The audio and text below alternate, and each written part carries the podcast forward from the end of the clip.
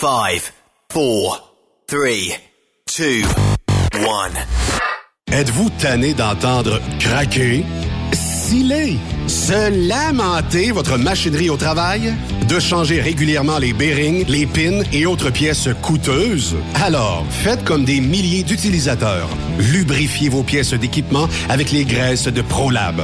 Ils en ont une vingtaine de sortes pour répondre à tous vos besoins. Des graisses à base de sulfonate de calcium concentré, graisses à base de molly, graisse 100% synthétique et ce, incluant toujours le traitement anti-friction ProLab. Disponible avec des grades d'opération pour l'été, l'hiver ou pour toute l'année. Nos différentes graisses combleront tous vos besoins selon les vitesses de rotation de vos roulements ou selon les charges excessives et de travail de votre machinerie. Les graisses ordinaires à bas prix finissent toujours par vous coûter cher en temps et en pièces de remplacement. Donc, optez dès maintenant pour les graisses de qualité supérieure de ProLab pour obtenir beaucoup plus d'économies. Les graisses de ProLab, toujours aussi profitables. Camionneurs et entreprises de transport. Il est maintenant facile de contester vos constats d'infraction au Québec. Solution Ticket aide les camionneurs et propriétaires de flottes de camions à conserver un beau dossier de conduite PEVL et CVL. Vous êtes convoqué par la CTQ, la Commission des transports du Québec. Nous sommes en mesure de vous conseiller et de vous représenter. Avant de payer votre ticket, contactez Solution Ticket. Visitez solutionticket.com ou composez le 514-990-7884 et ce de 8h à 8h, 7 jours sur 7. Solution Ticket, la solution à vos problèmes de ticket au Québec. T'as de l'information pour les camionneurs? Texte-nous au 819-362-6089. 24 sur 24. Vous avez une petite entreprise qui souhaite offrir à son personnel les mêmes avantages que les grosses flottes? Avec la RPQ, c'est possible. Assurance collective, compte national pour des pneus, escompte pour l'achat de pièces, rabais pour clinique médicale privée, firme d'avocats spécialisés, affacturage et tellement plus. Et oui, ces avantages exceptionnels sont même disponibles pour les ateliers mécaniques et les unités mobiles pour véhicules lourds. N'attendez plus. Contactez l'ARPQ à arpq.org. Chez Transwest, notre objectif est de faire équipe avec les meilleurs. Nous avons des opportunités pour des camionneurs classe 1 pour du travail en team vers la Californie et l'Ouest canadien avec un passeport valide. Nous offrons des équipements récents et performants avec les meilleurs salaires de l'industrie. Retour rapide et souvent chargé d'avance. Départ selon vos disponibilités. Contactez-nous au 1-800-361-4965, poste 284 ou postulez en ligne sur groupetranswest.com. TSQ. Qu'est-ce que ça veut dire? Truck Stop Québec.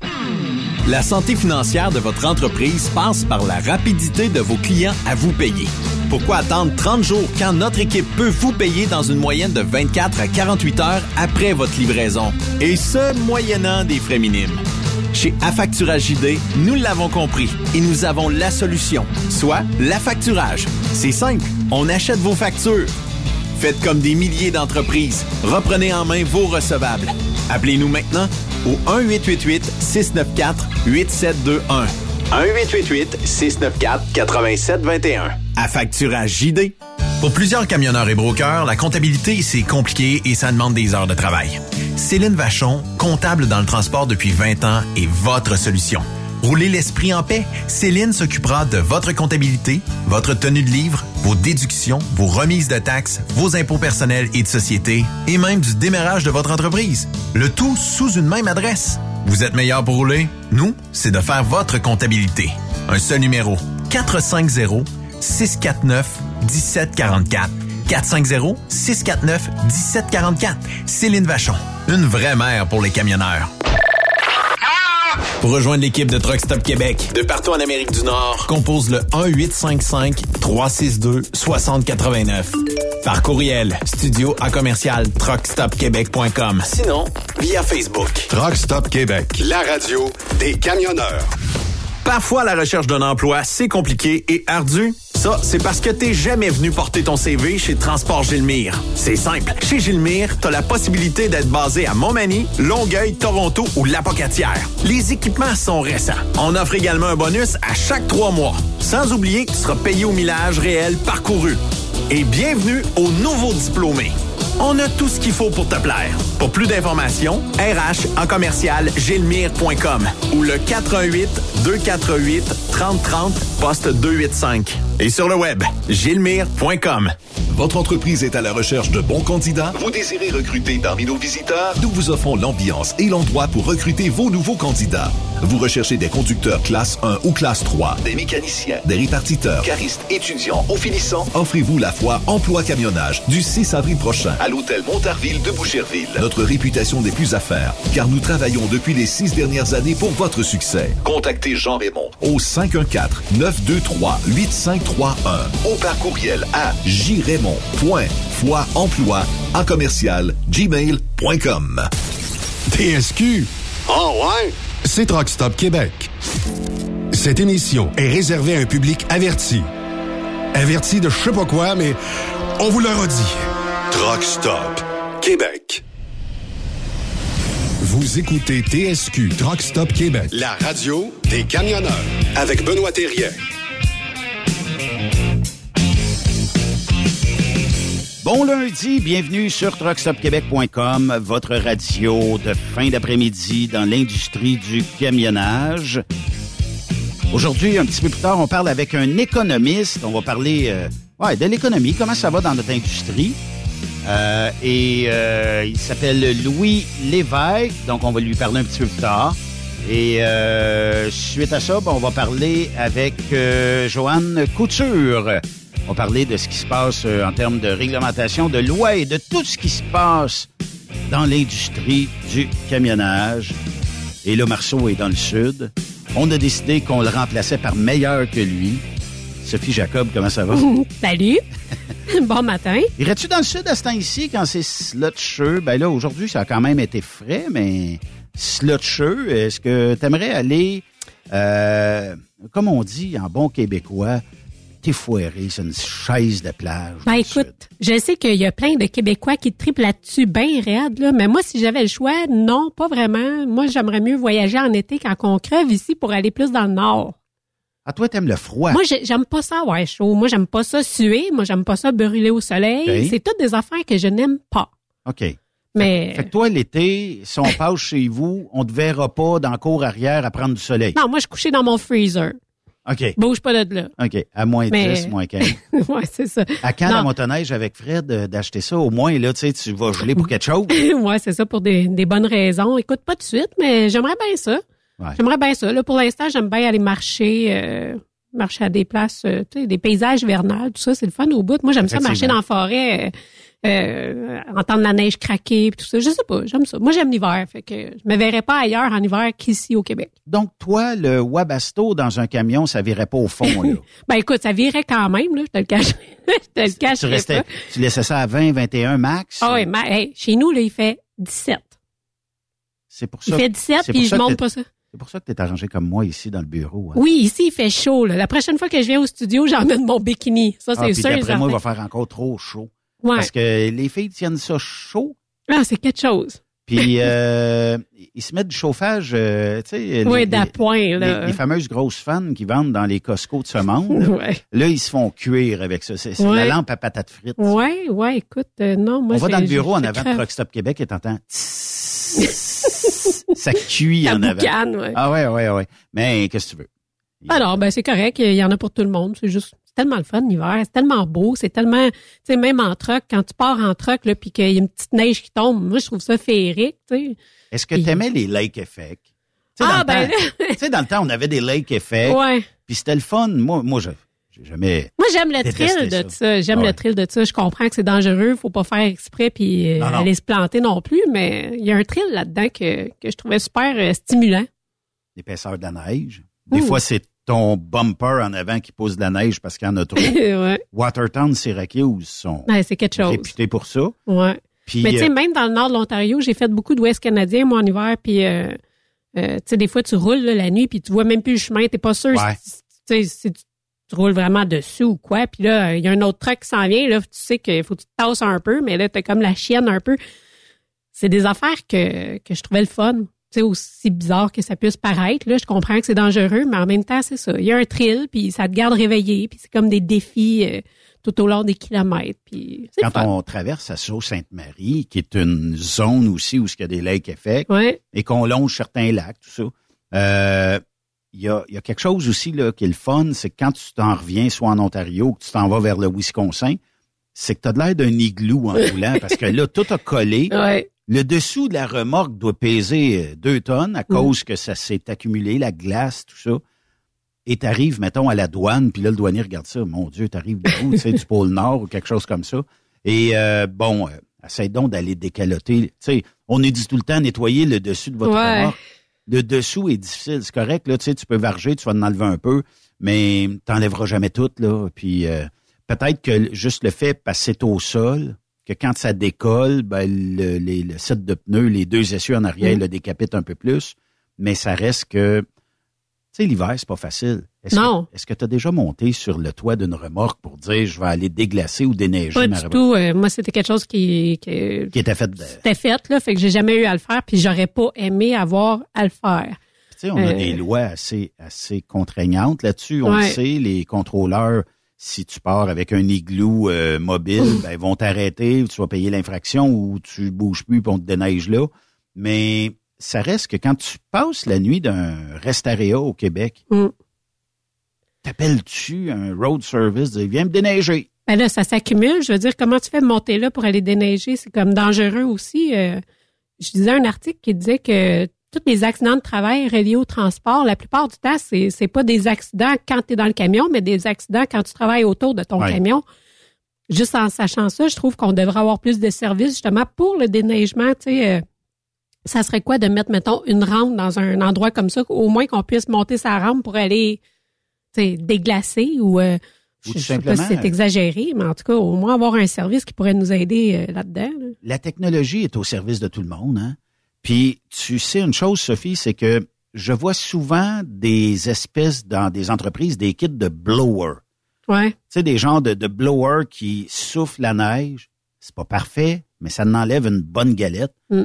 Est-ce qu'on pourrait pas avoir ça manuel, tu sais, genre un, un poteau télescopique, puis là, ben, le long de la remorque en haut, t'en shootes un bout, tu repasses l'autre bout, puis là, tu Ouais, mais pour la glace, ça marche-tu? Sinon, ça prendrait un flamethrower.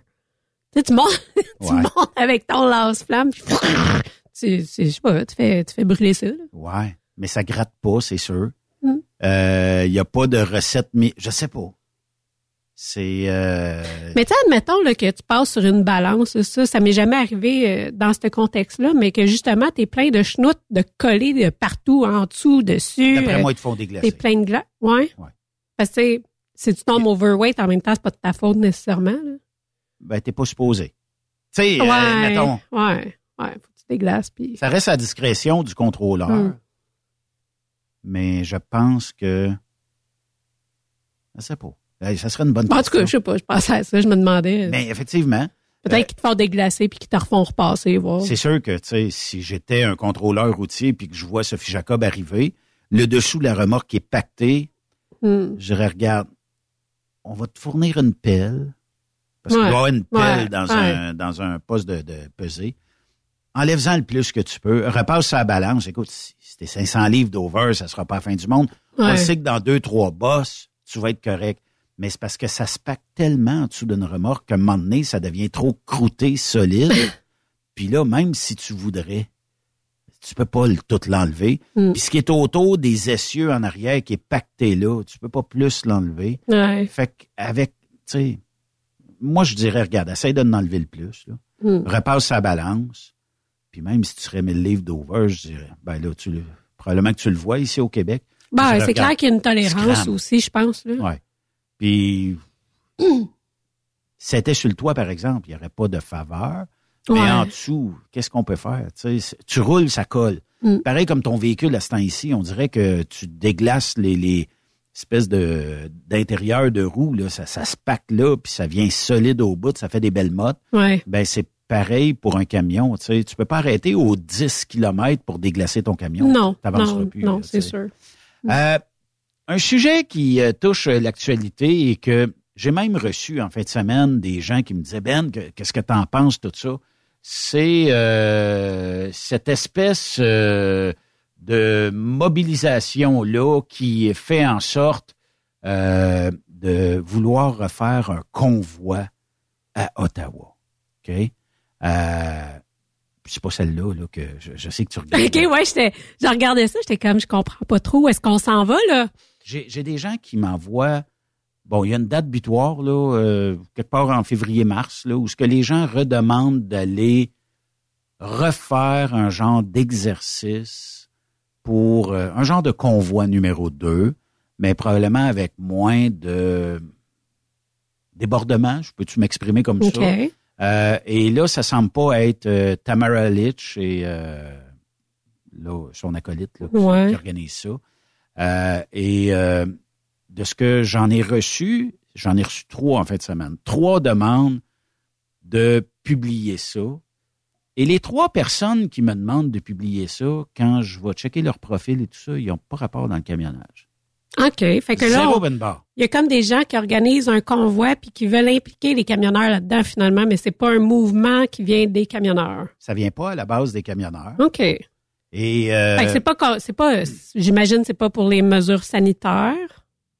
Ben, ça l'est plus, en tout cas. Puis, euh, tu sais, il y a des gens qui vont sûrement dire la même idée que moi. Ça veut dire que si on contesterait actuellement dans le camionnage, ça serait pour quelle raison? Faut pas se leurrer. Je peux pas, si j'étais gestionnaire, arrêtez-moi de m'écrire avec ça.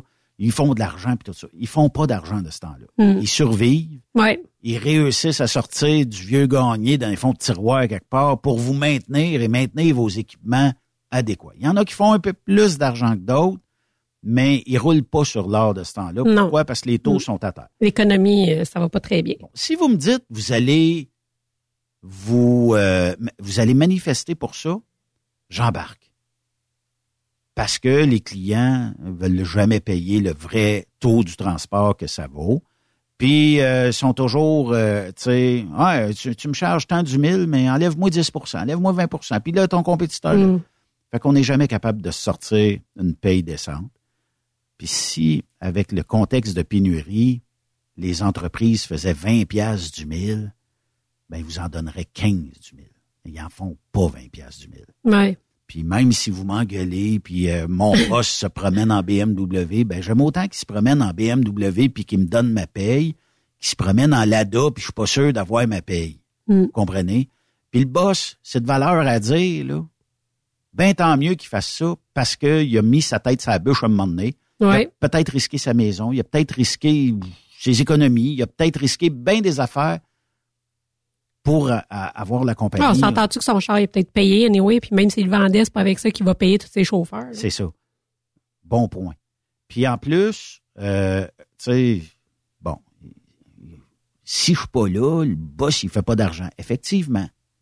Mais comment tu veux demander beaucoup plus de salaire Mm. quand lui, à l'autre bout, il est pas capable?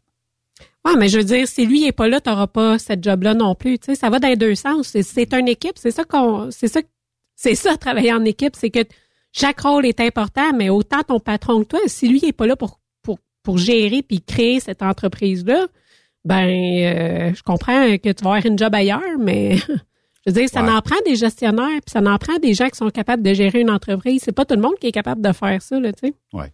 Point numéro un, c'était un peu ça. Les taux ridiculement bas ou pas assez élevés. Mais encore là, c'est un cycle de transport. On le sait qu'on va aller vers le creux si on n'est pas déjà dedans, puis ça va remonter un moment donné. Oui, oui. Euh, le transport se nettoie régulièrement, mais quand il- on perd 22 entreprises, ben il en repousse 32. C'est Mm. comme ça, le transport a toujours été comme ça. Point numéro deux, si les gars et les filles vont revendiquer pour, euh, je sais pas au moins, un meilleur passage aux douanes, on n'est peut-être pas à bonne place à Ottawa pour faire un bon passage aux douanes. Mm. Trudeau, actuellement, c'est pas lui, notre kingpin pour aller négocier ça avec les Américains. Et avec la possible venue de Trump, tu sais, Trudeau, même s'il se croise la patte, c'est pas ça qui énerve ben ben Trump. Non. Est-ce que Poliev sera mieux? On sait que Poliev est capable de négocier.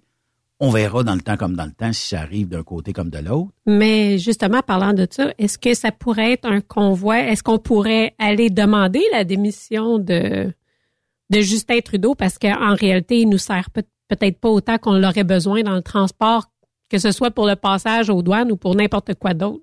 Bon point, mais tu sais, Justin, à l'époque, c'est toujours bien lui qui nous a sacré bâton d'un roue d'obliger la vaccination au, au, euh, Mhm. passage de la douane.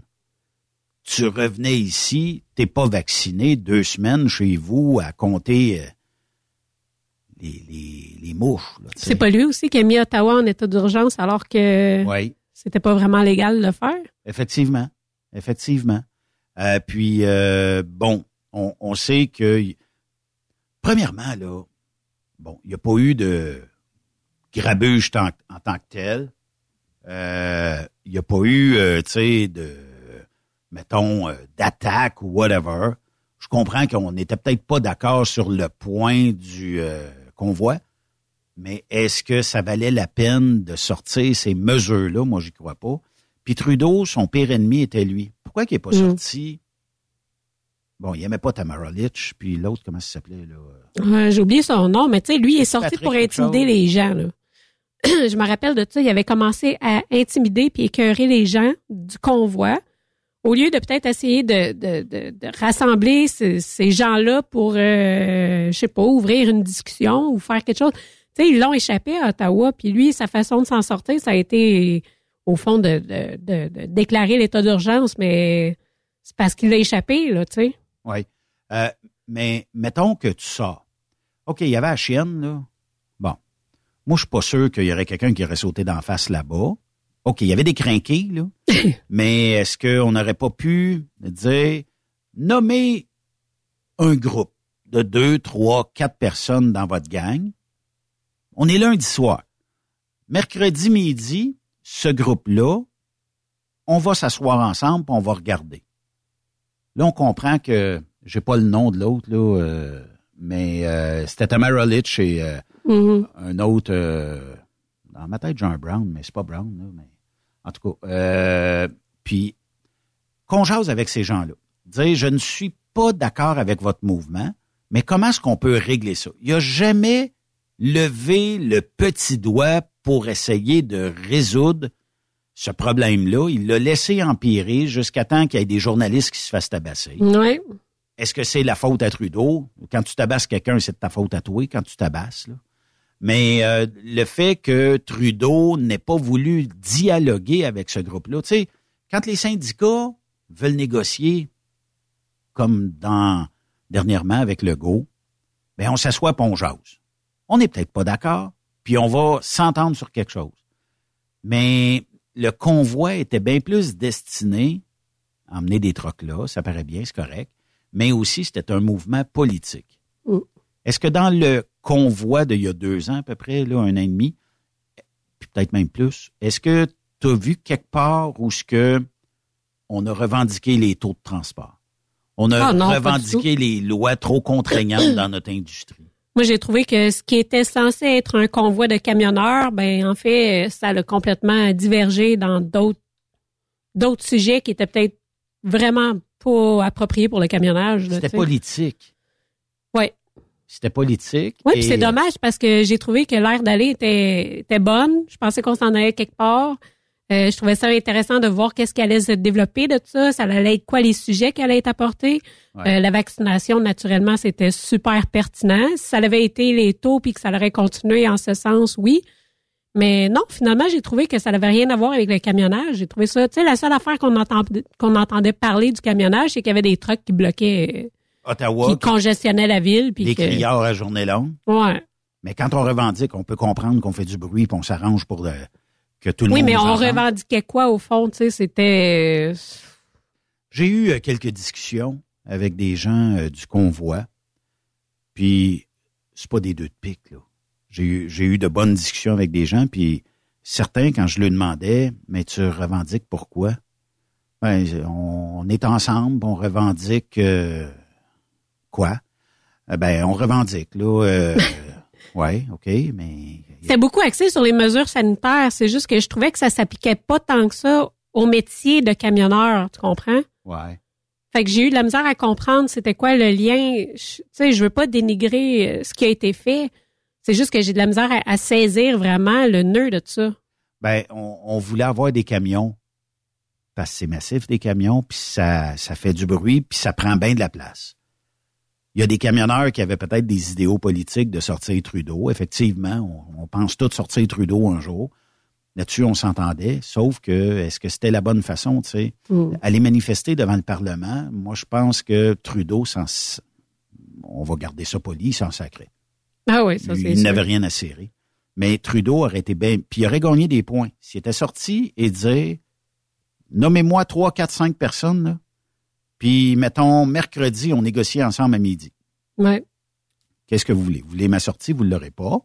À cette heure, à partir de là, qu'est-ce que... Tu sais, tu peux pas juste demander, mettons qu'on négocie toi puis moi, puis tu dis, moi, Ben, je fais 4 à 5 le show aujourd'hui, je fais pas de minute. Ouais, mais Sophie, euh, dans la deuxième partie, on a un économiste, tout ça, j'aimerais ça que tu sois là, puis Mm.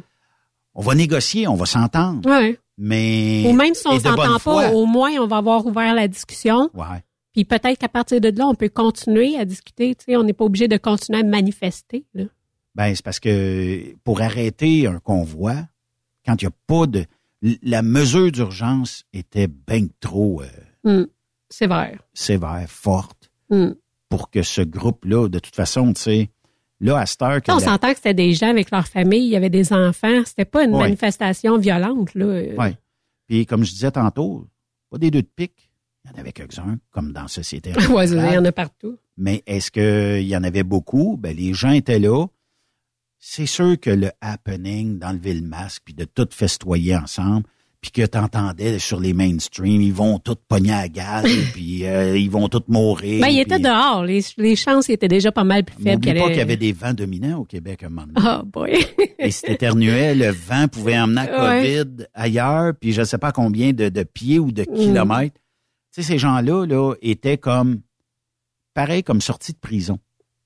ouais. Puis il y avait plus de règles sanitaires parce que le nombre était trop important.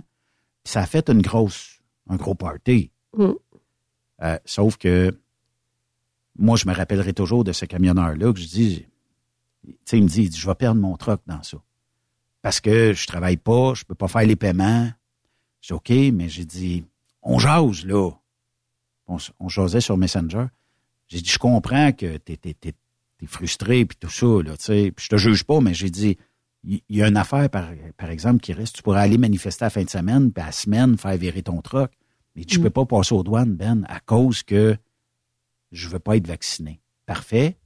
Est-ce que les Américains te le demandent?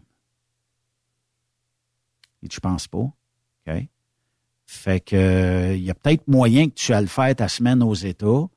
Quand tu vas revenir, tu vas être deux semaines en, en zone euh, de rester chez vous tout ça. Là, tu manifesteras. Au moins, tu vas avoir apporté un paiement sur ton truck, Mm. quelque chose. Ouais.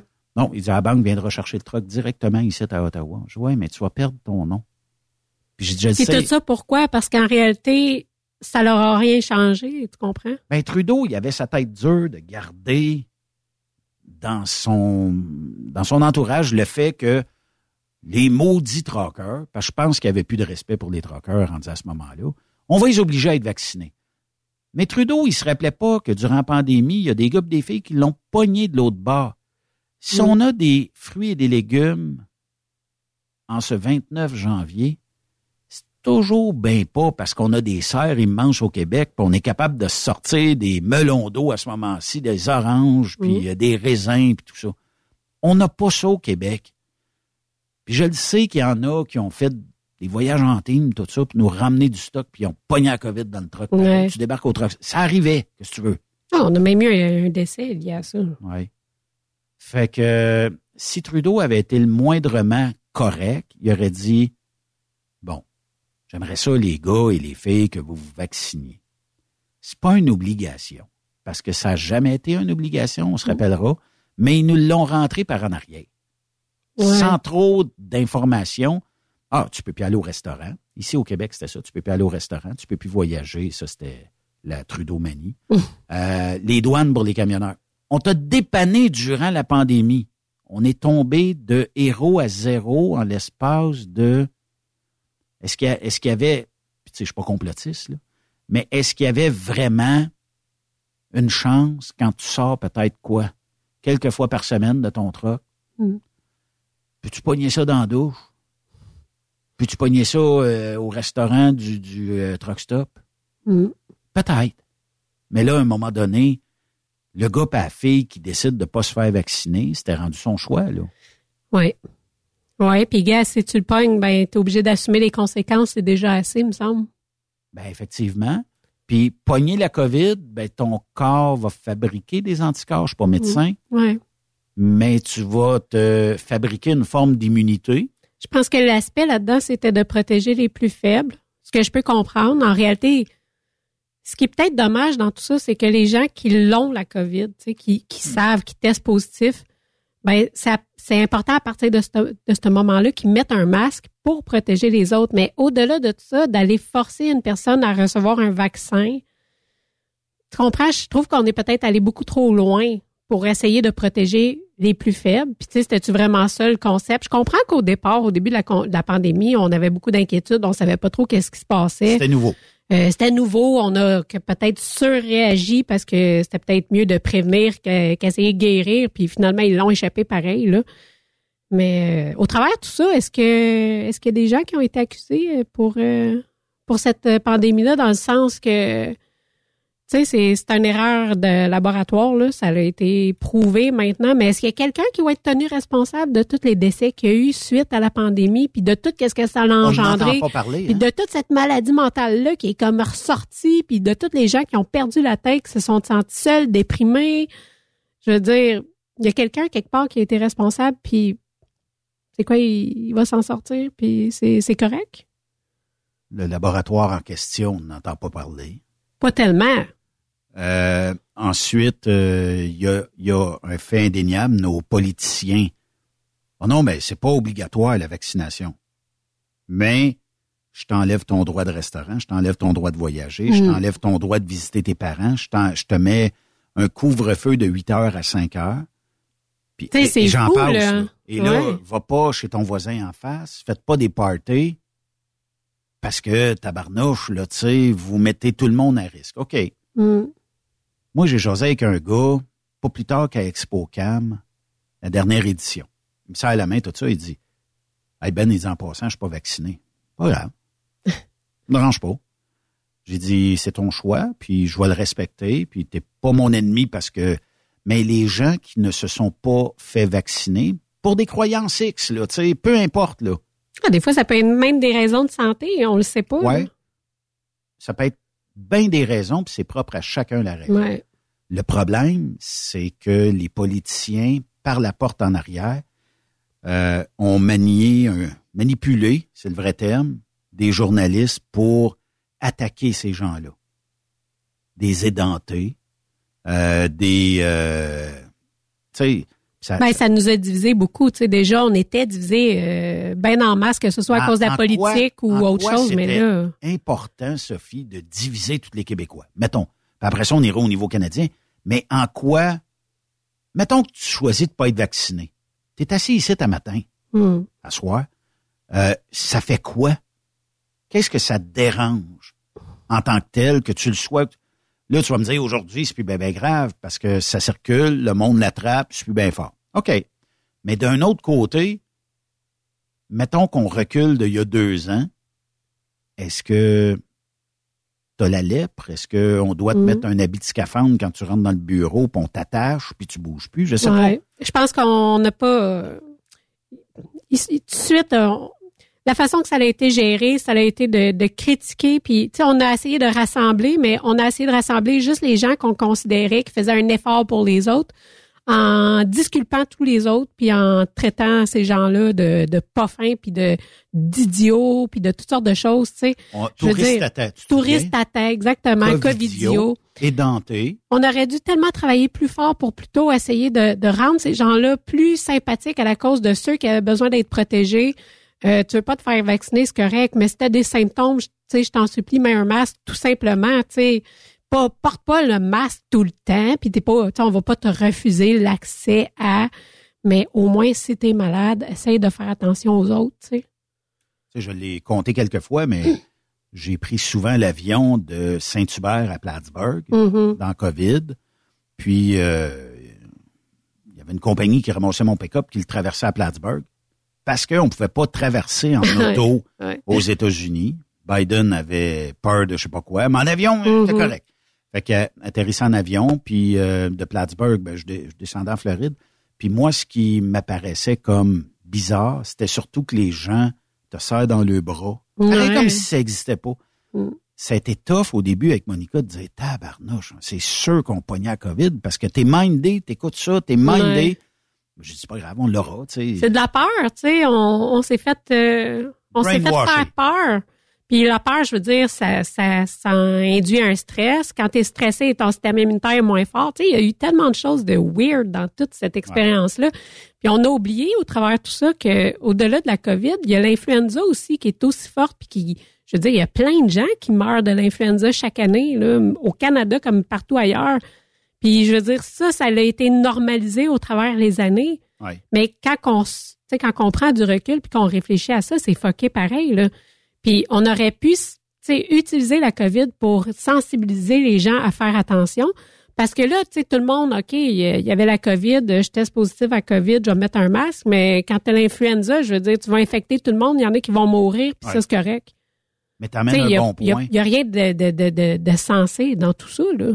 Mais t'amènes un bon point, Sophie, juste le fait de dire pourquoi qu'on n'a pas influencé positivement les gens. On aurait pu essayer de changer la mentalité pour que, que ce soit la COVID, que ce soit l'influenza, que ce soit la maudite gastro, t'es malade, reste chez vous, lave tes mains, mets un masque et tu sors. Effectivement. Qu'est-ce que ça aurait coûté au gouvernement de partir positivement et de dire ton choix, c'est ton choix. Mhm. Puis peu importe que tu sois vacciné, non vacciné ou Influenza, COVID, n'importe quoi. Fais ce que tu veux. Mais à partir du moment où ça peut infecter une autre personne puis endommager la vie des autres, ben, gars, fais juste un petit effort de plus à ce moment-là. C'est Est-ce que les gens euh, se renrognent autant qu'aujourd'hui envers les médias et le gouvernement suite à un Ben, tu genre sais, au moins, on n'aurait pas arrêté l'économie, on n'aurait pas isolé des gens qu'aujourd'hui, ils souffrent à cause de ça. Je veux dire, j'ai peut-être pas tout, tu sais, je comprends, je suis pas médecin ni scientifique, il y a peut-être des affaires que je comprends pas dans tout ça, mais me semble qu'il y aurait eu moins de dommages, tu sais, puis on aurait été plus respectueux des droits de chaque personne. Ouais. Et non pas Ah, que vous soyez vacciné ou non, c'est pas grave, mais là, tu rentres plus au cinéma, tu vas pas au restaurant, tu vas plus dans un centre d'achat, tu vas Tu peux plus. plus travailler, tu peux, Ah oui. tu peux plus euh, aller euh, justement aux États-Unis faire ton travail de camionneur. Et dénoncer vos voisins qui reçoivent des amis chez eux. La délation, c'est positif dans notre société. Ben oui, hein. Ah, moi, ça me dépassait. Ça me dépassait. euh, ça c'est me- pas facile passer Noël loin de ta famille, là. euh, Ben, c'est parce que je te dis, Sophie, Sophie, tu vas pouvoir à Noël, tu vas pouvoir. Deux, trois Ah jours oui, après, hein. c'est terminé. Non. ouais, c'est fou. Fait que les policiers ont rentré, puis on a vu des caméras, rentrer avec des policiers dans des Mm. maisons où il y avait un beau party de Noël, puis que personne ne dérangeait personne. Peut-être que ces gens-là, là, mentalement, en avaient besoin. Puis, c'est comme si on avait complètement oublié l'aspect mental de notre société. Comprends que la COVID, c'est dangereux, mais pour certaines personnes, de s'isoler, ça l'est peut-être encore plus à long terme. Là. Puis la vraie raison était, était telle que c'est parce qu'on a un système de santé pourri, qu'on n'était pas capable d'avoir un, deux, trois mille personnes de plus. Puis Mm. si on sortirait, tu sais, parce que il y avait la grand-messe l'après-midi, là, où ce qu'il y avait le nombre de, de, de cas infectés, le Mm. nombre d'hospitalisations, le nombre de décès tout en, beau rouge, là, tu sais. Euh, puis ça, c'était des bégales. C'est triste, il y a vraiment des gens qui sont décédés de ça, puis il y a eu Oui. des tragédies Oui. au travers de tout ça. On regarde qu'est-ce qui est arrivé dans les résidences, c'est fou raide. Ouais. Mais dans les résidences, tu sais. Puis là, d'avoir la grand-messe à tous les après-midi avec des chiffres, on te montre des chiffres qui montent tout ça. OK? Est-ce qu'on n'aurait pas pu dire, on le sait, il y a COVID. Euh, nos hôpitaux craquent de partout. Puis comme politicien, est-ce que j'aurais pu ouvrir plus de CLSC? J'aurais peut-être pas de staff, je sais pas. Euh, mais aujourd'hui, si on sortirait, parce que là, il y a toutes sortes de virus respiratoires, si on sortirait le- la même grille, on aurait-tu pas mal le même nombre? Il y a des gens qui se posent la question, puis effectivement, la question peut se poser, ça serait quoi le nombre actuellement de personnes qui ont des virus respiratoires, puis name it, là. tout ce qui s'appelle ta grippe, ça fait partie de ça. Le nombre d'hospitalisations, parce que je voyais à des endroits qu'on disait qu'il y avait 200-300 d'occupation, ça, ça veut dire que c'est le double d'occupation, puis le nombre de décès. Parce que, mettons que tu as 95 ans, tu as fumé trois paquets par jour toute ta vie, puis tu pognes un virus respiratoire, ça se peut que tu sois plus à risque que quelqu'un qui a moins de problèmes. Mm. Puis peut-être que non. Mais puis combien de médecins ont signé sur le registre COVID? Il est rentré pour un genou. genou brisé, ben, tu peux pas mourir. Là. Mais je sais pas, pour, euh, quelque chose de, de plus grave, crise de cœur, COVID. Ouais. C'est sûr que la COVID, ça a eu plusieurs impacts aussi qui étaient. Tu sais, comme mon père, là, il avait le cancer, il a pogné la COVID, il avait un cancer des poumons. Je veux dire, s'il si, était décédé, il est-tu décédé du cancer ou de la COVID? Parce qu'en même temps, il serait peut-être pas mort s'il n'avait pas pogné la COVID. Tu sais, je veux dire, Ouais. c'est bien dur d'évaluer toutes ces choses-là. C'était l'influenza. Ben oui, écoute. Y y aurait-tu euh, marqué influenza ou il y aurait marqué autre chose, tu sais? Hmm. C'est, c'est des choses qui sont pas mal compliquées, complexes. Je veux dire, en plus, on a écœuré tellement de monde, puis le système de santé s'est tellement fait vers le qu'il y a beaucoup de monde qui sont partis. Ouais. Ça nous a pas aidés, là, tu sais. Et que Puis- aigu.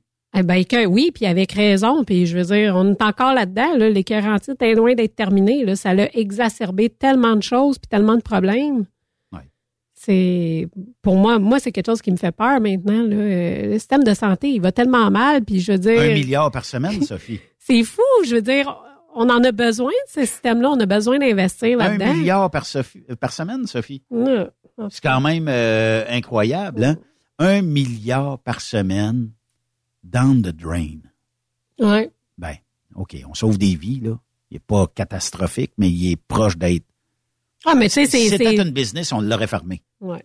Mais là, on met de l'argent, puis on met de l'argent, puis du Ben, c'est ça. Quand, quand les affaires sont gérées par le gouvernement, à quoi est-ce qu'on peut s'attendre? C'est une grosse machine qui tourne tellement lentement, avec tellement de fonctionnaires, de gestionnaires, de, tu sais, souvent, les gens qui travaillent vraiment sur le plancher sont même pas entendus, même pas écoutés. On n'a aucune idée de ce qu'ils ont vraiment besoin. On met un paquet d'affaires en place qui les aident même pas, qui vont juste alour- alourdir leurs Ah. tâches.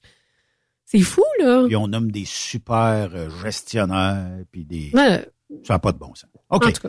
En tout cas, si, euh, euh, vous comprenez peut-être euh, mon opinion là-dessus, c'est que si vous allez revendiquer pour des bonnes, des bonnes choses, correct. Ouais. Si vous voulez que Trudeau sorte, attendez à la prochaine élection, mettez votre, X ailleurs, Mm. puis trouvez le moyen de le sortir à la prochaine élection. Mais là, tout ça pour dire, euh, c'était quoi exactement? euh, Est-ce qu'on sait ça va être quoi le convoi là, qui s'en vient? ou- J'ai pas de, de date parce que j'ai euh, pas gardé euh, les publications. Puis ça va être pourquoi? Je veux dire, c'est-tu vraiment, les que c'est camionneurs politique. manifester? Je crois que c'est encore politique. Il y en a un pour le Texas, là, qui va être... euh, Oui, ça, euh, écoute, ce convoi-là, le convoi du peuple, ça, c'est, euh, ça a beaucoup rapport avec la, la migration. Le Texas fait tout pour ne pas laisser rentrer les migrants illégaux. Mais de son côté, Biden, ben lui, il veut enlever là, des choses qui ont été faites par justement le gouvernement, le, le gouverneur du Texas. Là, ça fait bien de la chicane. là. Est-ce que le gouverneur veut rentrer des immigrants? Non, lui, il veut. il veut écoute, il a même ça. mis des barbelés puis tout. euh, il veut faire un mur. Il veut, il veut vraiment empêcher les migrants de rentrer. Puis Biden, ben lui, il est pas d'accord avec euh, certaines choses, comme justement les barbelés qu'il veut enlever parce que il y a des gens qui peuvent se blesser puis tout ça. Il y a quelque chose qui a changé, je pense, dans les 10-15 dernières années. Bon, prends exemple sur un immigrant français qui voulait venir faire du truck ici au Québec. Mhm. C'était quasiment deux ans de papier, puis de délai, puis 56 000 patentes, puis ça marchait jamais du premier coup. Euh, mais là, on a ouvert la porte avec le chemin Roxham, qui a été une publicité mondiale pour le Canada. On laisse passer le monde, puis c'est ici, puis c'est ça. OK. Ouais, fait que là, on se retrouve avec un paquet de criminels qui rentrent là-dedans. Ben oui. On le sait, puis même si on le sait, on retire des effectifs à la douane pour essayer de gérer ça. Donc, euh, il Ouais. y a comme quelque chose que j'ai bien de la misère à comprendre là. là. Puis ce que ça a fait, ça a fait augmenter le taux des logements, des domiciles et tout ça, parce que on n'a pas assez construit, on n'a pas assez Mhm. prévu. Donc, ces gens-là, ils ont, ils ont besoin d'une autre vie. Donc, ils doivent se loger, appartement, condo, whatever. Fait qu'ils doivent se trouver un pied à terre. Et là, ben, les pieds à terre sont très rares. Ça fait gonfler les prix. Puis là. Trudeau dit, euh, faudrait, faudrait construire euh, euh, des, logements. Euh, Bon, il faut construire, mais on n'a pas de main-d'œuvre. y a On n'a pas de main-d'œuvre, on n'a pas d'argent, puis on a, là, c'est ça l'affaire, là. On a d'ici 2030, hein, on le sait, on a vu, on a assisté à des conférences qui disaient que la crise de la main d'œuvre allait empirer. Là, on est loin d'être au sommet de ça. D'ici 2030, ça va empirer. Donc, on a absolument besoin de faire rentrer des gens au pays. On espère que ça ne sera pas nécessairement par le chemin Roxham parce qu'il y a d'autres façons de le faire qui sont Ouais. un petit peu plus euh, organisées et respectueuses de tous ceux qui veulent venir travailler ici. Mais c'est ça, on n'a absolument aucun logement pour les accueillir, on n'a absolument pas de main d'œuvre pour. euh, on n'a pas non plus euh, la capacité de prendre ces gens-là, de les former, de prendre le temps aussi pour leur apprendre le français s'ils viennent de pays où ils parlent pas français. Ils arrivent avec des compétences qui sont pas forcément reconnues. Donc, on a absolument besoin de gens d'ici 2030, mais on ne sait pas où les mettre, on ne sait pas comment les accueillir, on n'a aucune ressource pour eux autres. Les loger, les nourrir, les faire travailler, les inclure dans notre participation à l'impôt, tout le monde. Ce qui est très inquiétant parce qu'on a vraiment besoin de ces gens-là. On en a besoin, mais on n'a aucune façon de, les- de les recevoir et de les accueillir. On n'est absolument pas préparé à ça. Pourtant, on le savait depuis bien longtemps que le baby boomer, mais qui partent là, à retraite, on allait avoir un problème. On est dedans là, mais on n'est pas prêt encore. On m'a toujours dit qu'à Cuba, on avait les meilleurs médecins. ou en tout cas, euh, ça a l'air qu'ils sont très, très bien formés. Écoute, je je sais pas, entre une tempête de neige puis euh, une, plage de sable, euh, puis euh, tu sais, la mer turquoise, peut-être que je resterais plus là-bas, mais en sachant le coût, euh, ben, la paye que tu peux avoir ici, pourquoi notre gouvernement fait pas un peu de pub à Cuba, dire vous êtes Mm. médecin, on va vous reconnaître? Je suis pas sûr que c'est très différent d'opérer quelqu'un, disons, pour une hanche à Cuba qu'ici. Les mesures sanitaires sont probablement mieux ici. Je comprends que les protocoles sont sûrement différents, mais ça veut pas dire qu'ils n'ont pas de compétences. Là. Tu sais, opérer, c'est opérer. Je sais pas si tu as vu le- la, la télésérie euh, Transplantée. J'en ai vu un bout, mais j'ai pas, euh, pas Écoute, vu. Pour moi, ça dit tout, là, tu sais. Ça explique absolument le problème. Puis là, c'est en médecine, mais je veux dire, ce problème-là d'immigration, on l'a dans à peu près tous les secteurs. On a des gens qui sont vraiment, vraiment super euh, doués dans ce qu'ils font, mais on arrive ici, on reconnaît pas leur travail. Des médecins qui vont arriver ici qui sont même pas capables d'être médecins parce que c'est juste trop compliqué. Ils s'en allent chauffer des taxis Ouais. en attendant. On Entre autres. perd une belle C'est qualité de fou, tu sais. Ouais. Je sais pas, en tout cas, je sais pas où qu'on est rendu, mais moi, moi, je pense que. Puis on n'a pas de politiciens qui sont très ouverts à ça actuellement. Tu sais, Justin veut rien faire là-dessus. Ben écoute, c'est de la paperasse, de la paperasse, puis compliqué absolument tout, tout, tout. Pour, euh, pour, pour- pour- en tout cas, C'est complexe. ça me frustre. je m'excuse. Mais euh, tout ça pour dire que le gouverneur du Texas, euh, bon, j'ai j'ai des photos de ton article. Ouais. Il a mis du barbelé. Mais Ben écoute, lui, il essaie de mettre assez? en place des, des mesures bien sévères pour empêcher les migrants de rentrer parce que malheureusement, c'est pas juste des migrants. De un, il y a beaucoup de criminels. Puis aussi, ben si on n'est pas capable de les accueillir puis faire quelque chose de positif avec eux autres, on fait juste alourdir comme tout qu'est-ce qui, je veux dire, on se ramasse avec des des, des, des, des, gens qui vivent à la rue, des gens qui ont pas de ressources, pas de nourriture, pas d'argent. Sais, quand on n'est pas capable de les accueillir comme il faut, il y a peut-être un problème, c'est sûr. Biden, ben là, je sais pas, lui, il y a des plans, mais c'est la grosse machine gouvernementale qui, met bien des années. Il n'y a rien de fait, même s'il y a un plan. Fait que, en tout cas, la chicane est poignée. Puis là, il y a des, con- il y a des camionneurs là, qui vont faire des convois, convois du peuple. Euh, beaucoup de camions qui sont attendus justement près des, des zones critiques. Euh, Yuma en Arizona, euh, en Californie, j'ai oublié la ville, puis au Texas. Donc là, euh, ce qui va arriver, je ne sais pas si ça va créer du trafic parce qu'on s'entend qu'il y a C'est des... Yuma en Arizona. Yuma, oui. Eagle Pass au Texas Ouais. et San Hydri- en Californie. Ouais, fait que là, ben c'est sûr que si vous avez des pick-up à faire dans ces coins-là, vous allez peut-être avoir des petites surprises du trafic. Plus euh, euh, inspecté. oui, ben oui, là, c'est sûr. Puis euh, en même temps, ben où est-ce qu'on peut les loger, ces gens-là? Le gouverneur du Texas n'a probablement pas plus de logements qu'on a ici. Clairement Puis pas. je, je sais qu'il y a des gens qui vont dire Ouais, mais là, il faut les intégrer. Oui, il faut les intégrer. Mais C'est pas que c'est pas qu'ils sont contre le fait d'en recevoir, des. De, c'est des gens qui ont besoin d'aide. Il y a beaucoup de gens qui recherchent l'asile. Je comprends tout ça, tu sais. C'est juste il y a plein de criminels qui passent aussi là-dedans. Comment qu'on fait pour trouver l'équilibre puis pour essayer d'aider euh, tout qui en s'aidant tu- soi-même en même temps? qu'est-ce qui ferait que tu lâcherais le Québec ou le Canada et tu t'en irais ailleurs dans le monde? Tu dirais, je, dev- Je veux devenir une immigrante quelque part. Ben écoute, moi si je le fais, c'est parce que ma vie est en danger ou parce que je suis en train de mourir de faim, j'ai pas d'avenir, j'ai des enfants puis de la famille que que que je, pour laquelle j'aimerais leur donner une meilleure vie. Moi, ça serait ça. Si je devais partir, probablement que ça serait mes raisons, puis c'est probablement leur raison aussi. Mais dans le fond, euh, ces, ces gens-là, truffés de criminels parmi eux, Hmm. font que est-ce qu'on doit les truster? Il arrive des fois, ils se disent ben on est aussi bien de jeter nos papiers parce que rendu là, ça va être plus facile de passer. J'ai pas de papier. Je peux Mhm. dire je viens de n'importe où dans le monde. Euh, puis euh, tout ça. Mais c'est moi ce qui me déchire le plus, c'est de voir des familles traverser Ouais.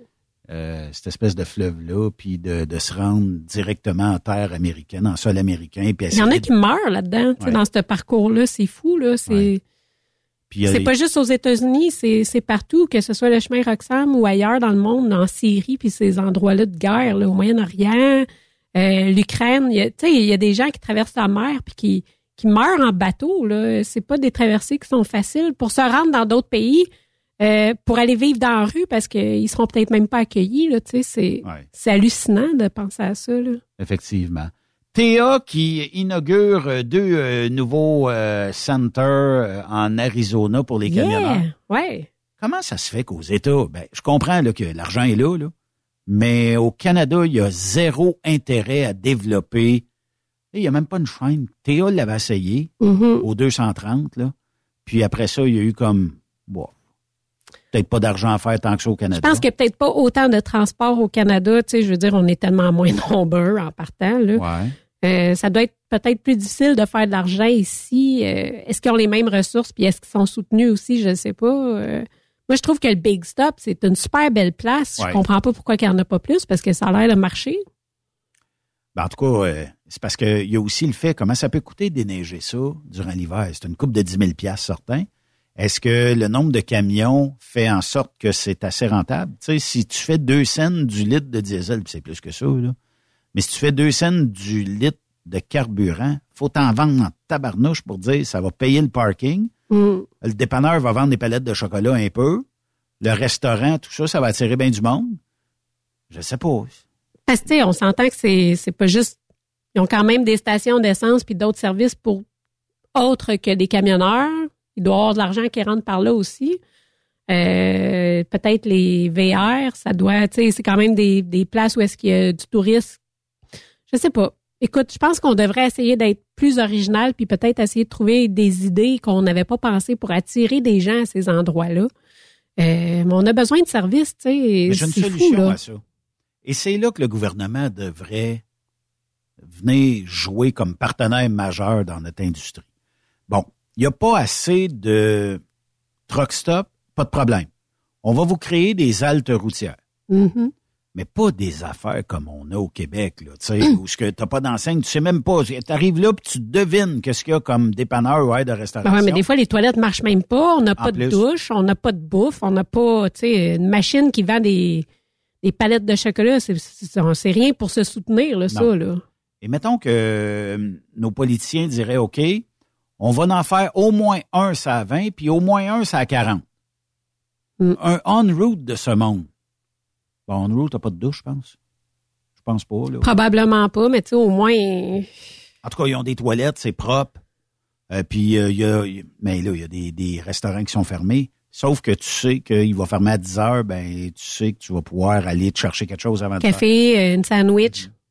Fait que, est-ce qu'on pourrait pas faire des haltes routières et dire, bon, tes premiers cinq ans, on sait que ça coûte cher, là, investir dans, dans notre patente. Ben, aux arches dorées, implantez-vous là-dedans. Harvey's, whatever, là, tu sais. Implantez-vous, puis pendant les cinq premières années, ce qu'on va faire, on fait un test, ben, ça coûte, je sais pas, 25 000 piastres déneiger. Ça doit, ça doit être bien plus que ça.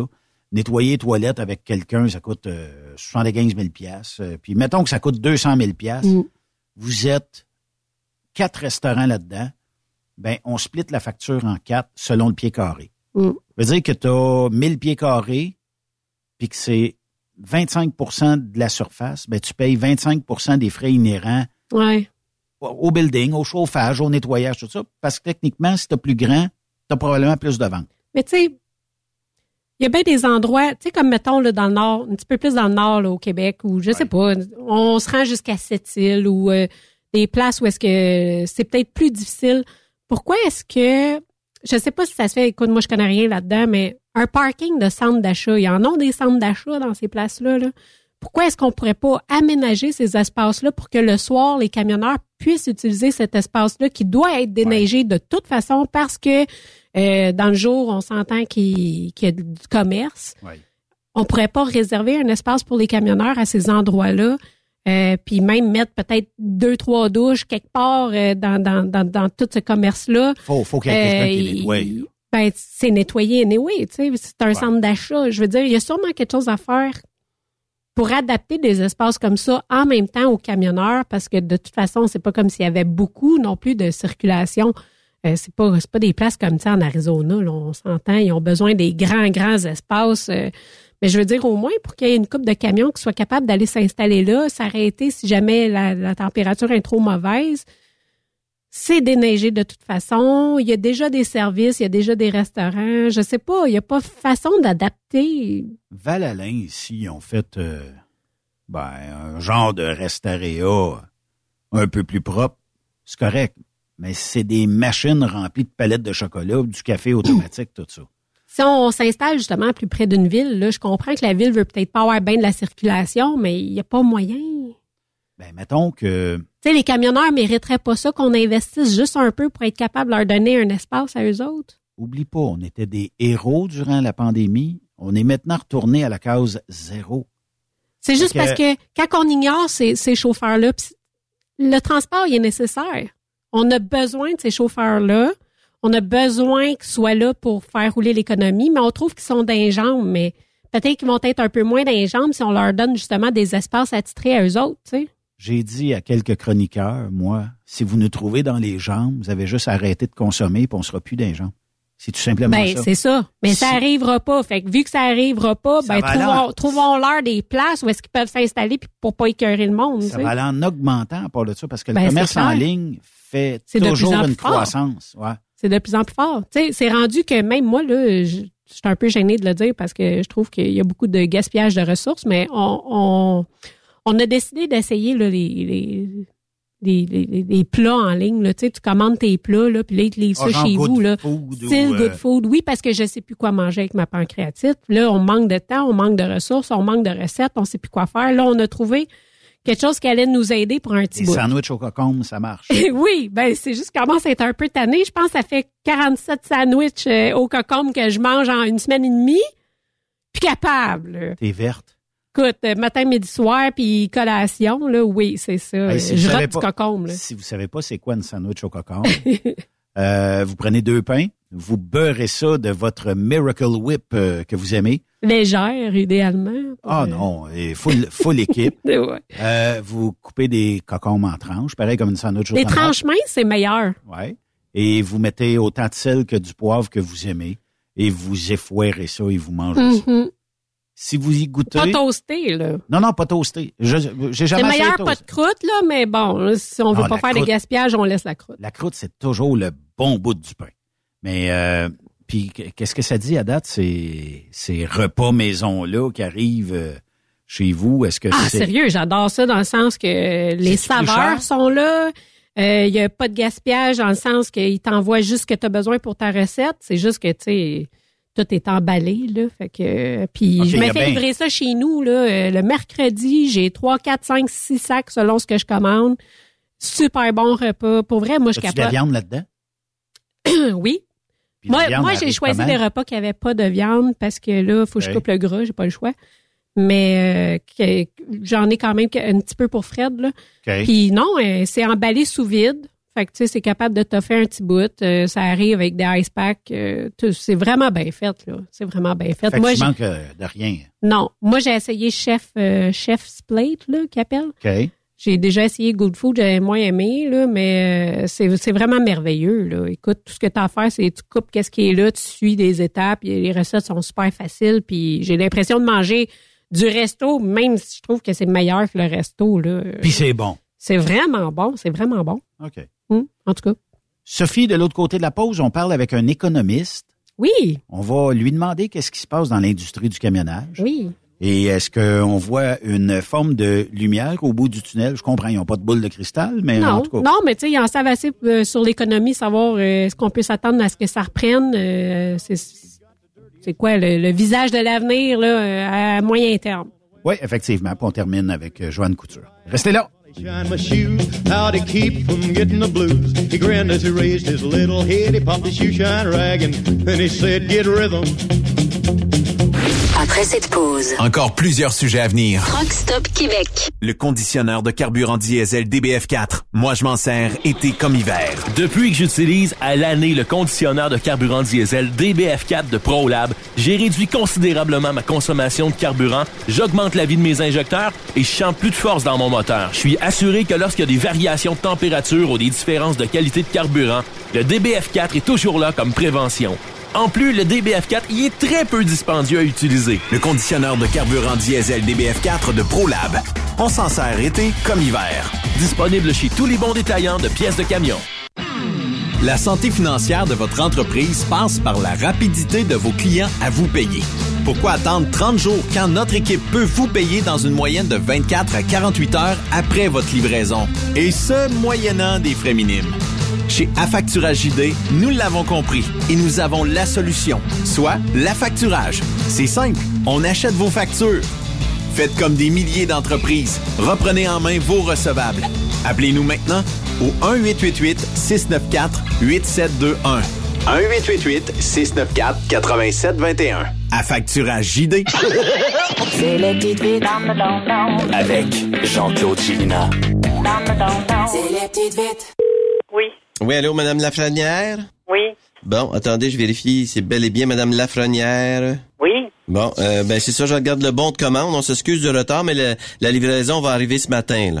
Ben, quelle livraison, monsieur? Ben là, c'est la boutique érotique Aérosphère. Vous n'aviez pas commandé, vous? Non, monsieur, j'ai jamais commandé ça. Ben, je vais vous transférer à l'ordinateur. Suivez les instructions pour pas que le livreur se dirige chez vous. Là, vous n'avez qu'à suivre les instructions. Un certain, j'ai jamais rien commandé. Ici le service de renvoi automatique des commandes par téléphone. Pour annuler une commande, faites le 2. Avez-vous commandé d'une valeur de 69 dollars le tir mamelon? J'annule le tir mamelon. Vous venez d'annuler l'item tir mamelon. Est-ce exact? Oui. Vous avez une deuxième commande. Désirez-vous annuler cette commande? Oui. Pour quelle raison désirez-vous annuler cette commande? Je n'ai rien commandé. Pour connaître l'identité du deuxième item, faites le 3. D'une valeur de 129 dollars, le dildo avec ventouse. Est-ce exact? Non. Désirez-vous annuler cette commande? Oui. Spécifiez quel item vous désirez annuler. J'annule le dildo avec ventouse. Pour quelle raison désirez-vous annuler le dildo avec ventouse? Je n'ai pas commandé. Esti. Appuyez sur le 5 pour revenir au menu principal. Qu'est-ce que c'est ça? Oui, bonjour, département des plaintes. Hey, là, j'essaye d'annuler, monsieur, là, puis ça marche jamais, là. Faites le 3, madame. Oui, bonjour, service au consommateur. Là, euh, je viens d'avoir un téléphone, là, comme quoi j'ai fait deux commandes, là. J'ai rien commandé. Ah, mais vous n'êtes pas transféré au bon endroit, là. Faites le 2. Et cinq. Oui, garde côtière du Canada? Oui, apparemment que j'ai fait des commandes, puis j'essaye d'annuler, puis ça fonctionne pas. Ben là, je sais pas où vous êtes, madame. Vous êtes à la garde côtière du Canada, ici. Ben là, euh, on n'arrête pas de me transférer. Ben là, vous êtes à la garde côtière. Y a-tu un bateau qui est pris dans la glace? Ben, on me dit, faites le 3, faites le 2. C'est quoi ces histoires-là? Refaites le dièse, vous allez revenir où vous étiez avant. là. Oui, bonjour, service aux consommateurs des céréales Honeycomb? Ben, qu'est-ce que c'est ça? Ben oui.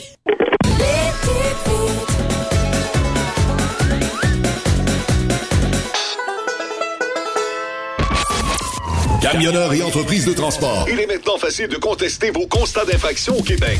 Solution Ticket aide les camionneurs et propriétaires de flottes de camions à conserver un beau dossier de conduite PEVL et CVL. Vous êtes convoqué par la CTQ, la Commission des transports du Québec. Nous sommes en mesure de vous conseiller et de vous représenter. Avant de payer votre ticket, contactez Solution Ticket. Visitez solutionticket.com Ou composez le 514-990-7884 et ce de 8h à 8h, 7 jours sur 7. Solution Ticket, la solution à vos problèmes de ticket au Québec.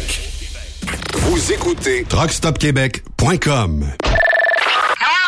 Pour rejoindre l'équipe de Truck Stop Québec, De partout en Amérique du Nord, compose le 1-855-362-6089. Par courriel, studio à commercial truckstopquebec.com. sinon, via Facebook. Truck Stop Québec, la radio des camionneurs. Truck Stop Québec. Vous avez une petite entreprise qui souhaite offrir à son personnel les mêmes avantages que les grosses flottes? Avec la RPQ, c'est possible. Assurance collective, compte national pour des pneus, escompte pour l'achat de pièces, rabais pour clinique médicale privée, firme d'avocats spécialisés, affacturage et tellement plus. Et oui, ces avantages exceptionnels sont même disponibles pour les ateliers mécaniques et les unités mobiles pour véhicules lourds. N'attendez plus. Contactez l'ARPQ à arpq.org. Tu cherches un emploi? Le 6 avril prochain, on t'invite à la fois Emploi Camionnage qui aura lieu à l'hôtel Mortagne de Boucherville. Les meilleures entreprises. Les meilleurs emplois disponibles pour toi. Conducteur classe 1 et classe 3. Mécanicien, répartiteur, cariste, étudiant, finissant. Bref, apporte ton CV et viens parler de ton futur avec plusieurs entreprises de transport. Déplace-toi, viens nous voir. Tu ne le regretteras pas. La foire emploi camionnage. Le match parfait entre les entreprises et les candidats. Tu veux interagir avec le studio? Texte-nous au 819-362-6089. 24 sur 24. Pour plusieurs camionneurs et brokers, la comptabilité, c'est compliqué et ça demande des heures de travail. Céline Vachon, comptable dans le transport depuis 20 ans, est votre solution. Roulez l'esprit en paix. Céline s'occupera de votre comptabilité, votre tenue de livre, vos déductions, vos remises de taxes, vos impôts personnels et de société, et même du démarrage de votre entreprise. Le tout sous une même adresse. Vous êtes meilleur pour rouler? Nous, c'est de faire votre comptabilité. Un seul numéro. 450 649 1744. 450-649-1744. Céline Vachon. Une vraie mère pour les camionneurs. Truck Stop Québec, La radio des camionneurs. Transwest recherche des camionneurs pour des voyages en team pour le Canada et les USA avec passeport valide. Départ selon vos disponibilités. Contactez-nous au 1-800-361-4965, poste 284 ou postulez en ligne sur groupetranswest.com. Benoît Thérien.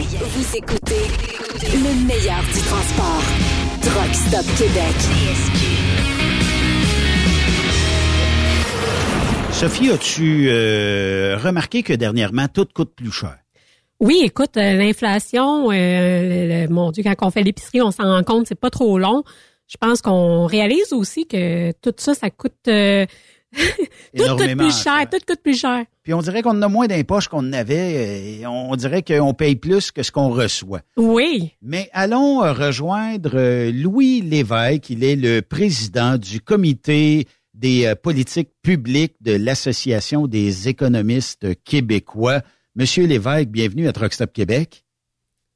bonjour. Monsieur Lévesque, comment, co- co- comment se porte euh, l'économie en général? Parce que euh, on dirait qu'on on vient pas à bout de joindre les deux bouts. En tout cas, c'est- c'est c'est plus pénible. Il y a des gens qui disent, je vais être obligé de, de, de, de manger peut-être moins de produits frais parce qu'on dirait que ma paye reflète pas ce qu'elle devrait refléter présentement?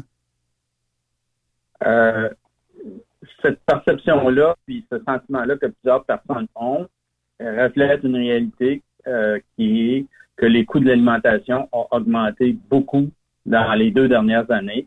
Et ça, ça fait partie. On a eu la pandémie. Oui. On a eu une reprise économique très forte après la pandémie. En fait, trop forte pour la capacité de l'économie.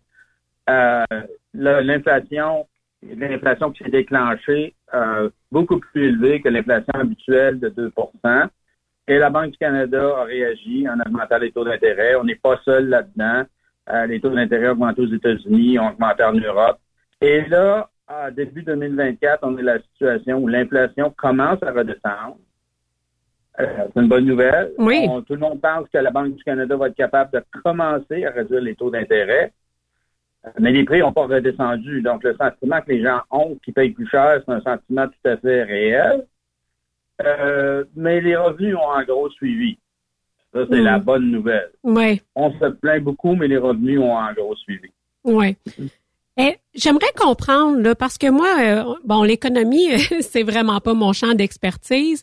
Euh, je sais que je suis pas la seule. J'aimerais juste que vous m'éclairiez, peut-être moi puis ceux qui comprennent un peu moins bien le fonctionnement de tout ça. Euh, pourquoi la Banque du Canada monte les taux d'intérêt quand on a des situations comme ça? comment ça fonctionne euh, en arrière des rideaux là, pour qu'on comprenne un peu mieux qu'est-ce qui se passe? La Banque du Canada, son mandat, c'est essentiellement ce qu'on appelle la stabilité des prix.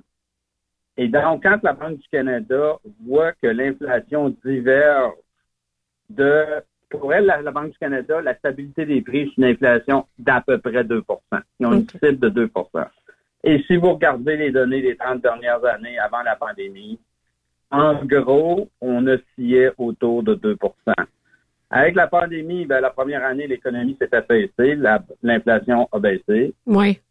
Mais la reprise était très forte. Et ce qui a fait qu'à un moment donné, la demande pour les biens et services, après la pandémie, les gens voulaient dépenser, mais l'économie ne produisait pas suffisamment. Il y avait encore des problèmes dans les chaînes d'approvisionnement. Et ça, ça fait que les prix ont commencé à monter beaucoup plus rapidement.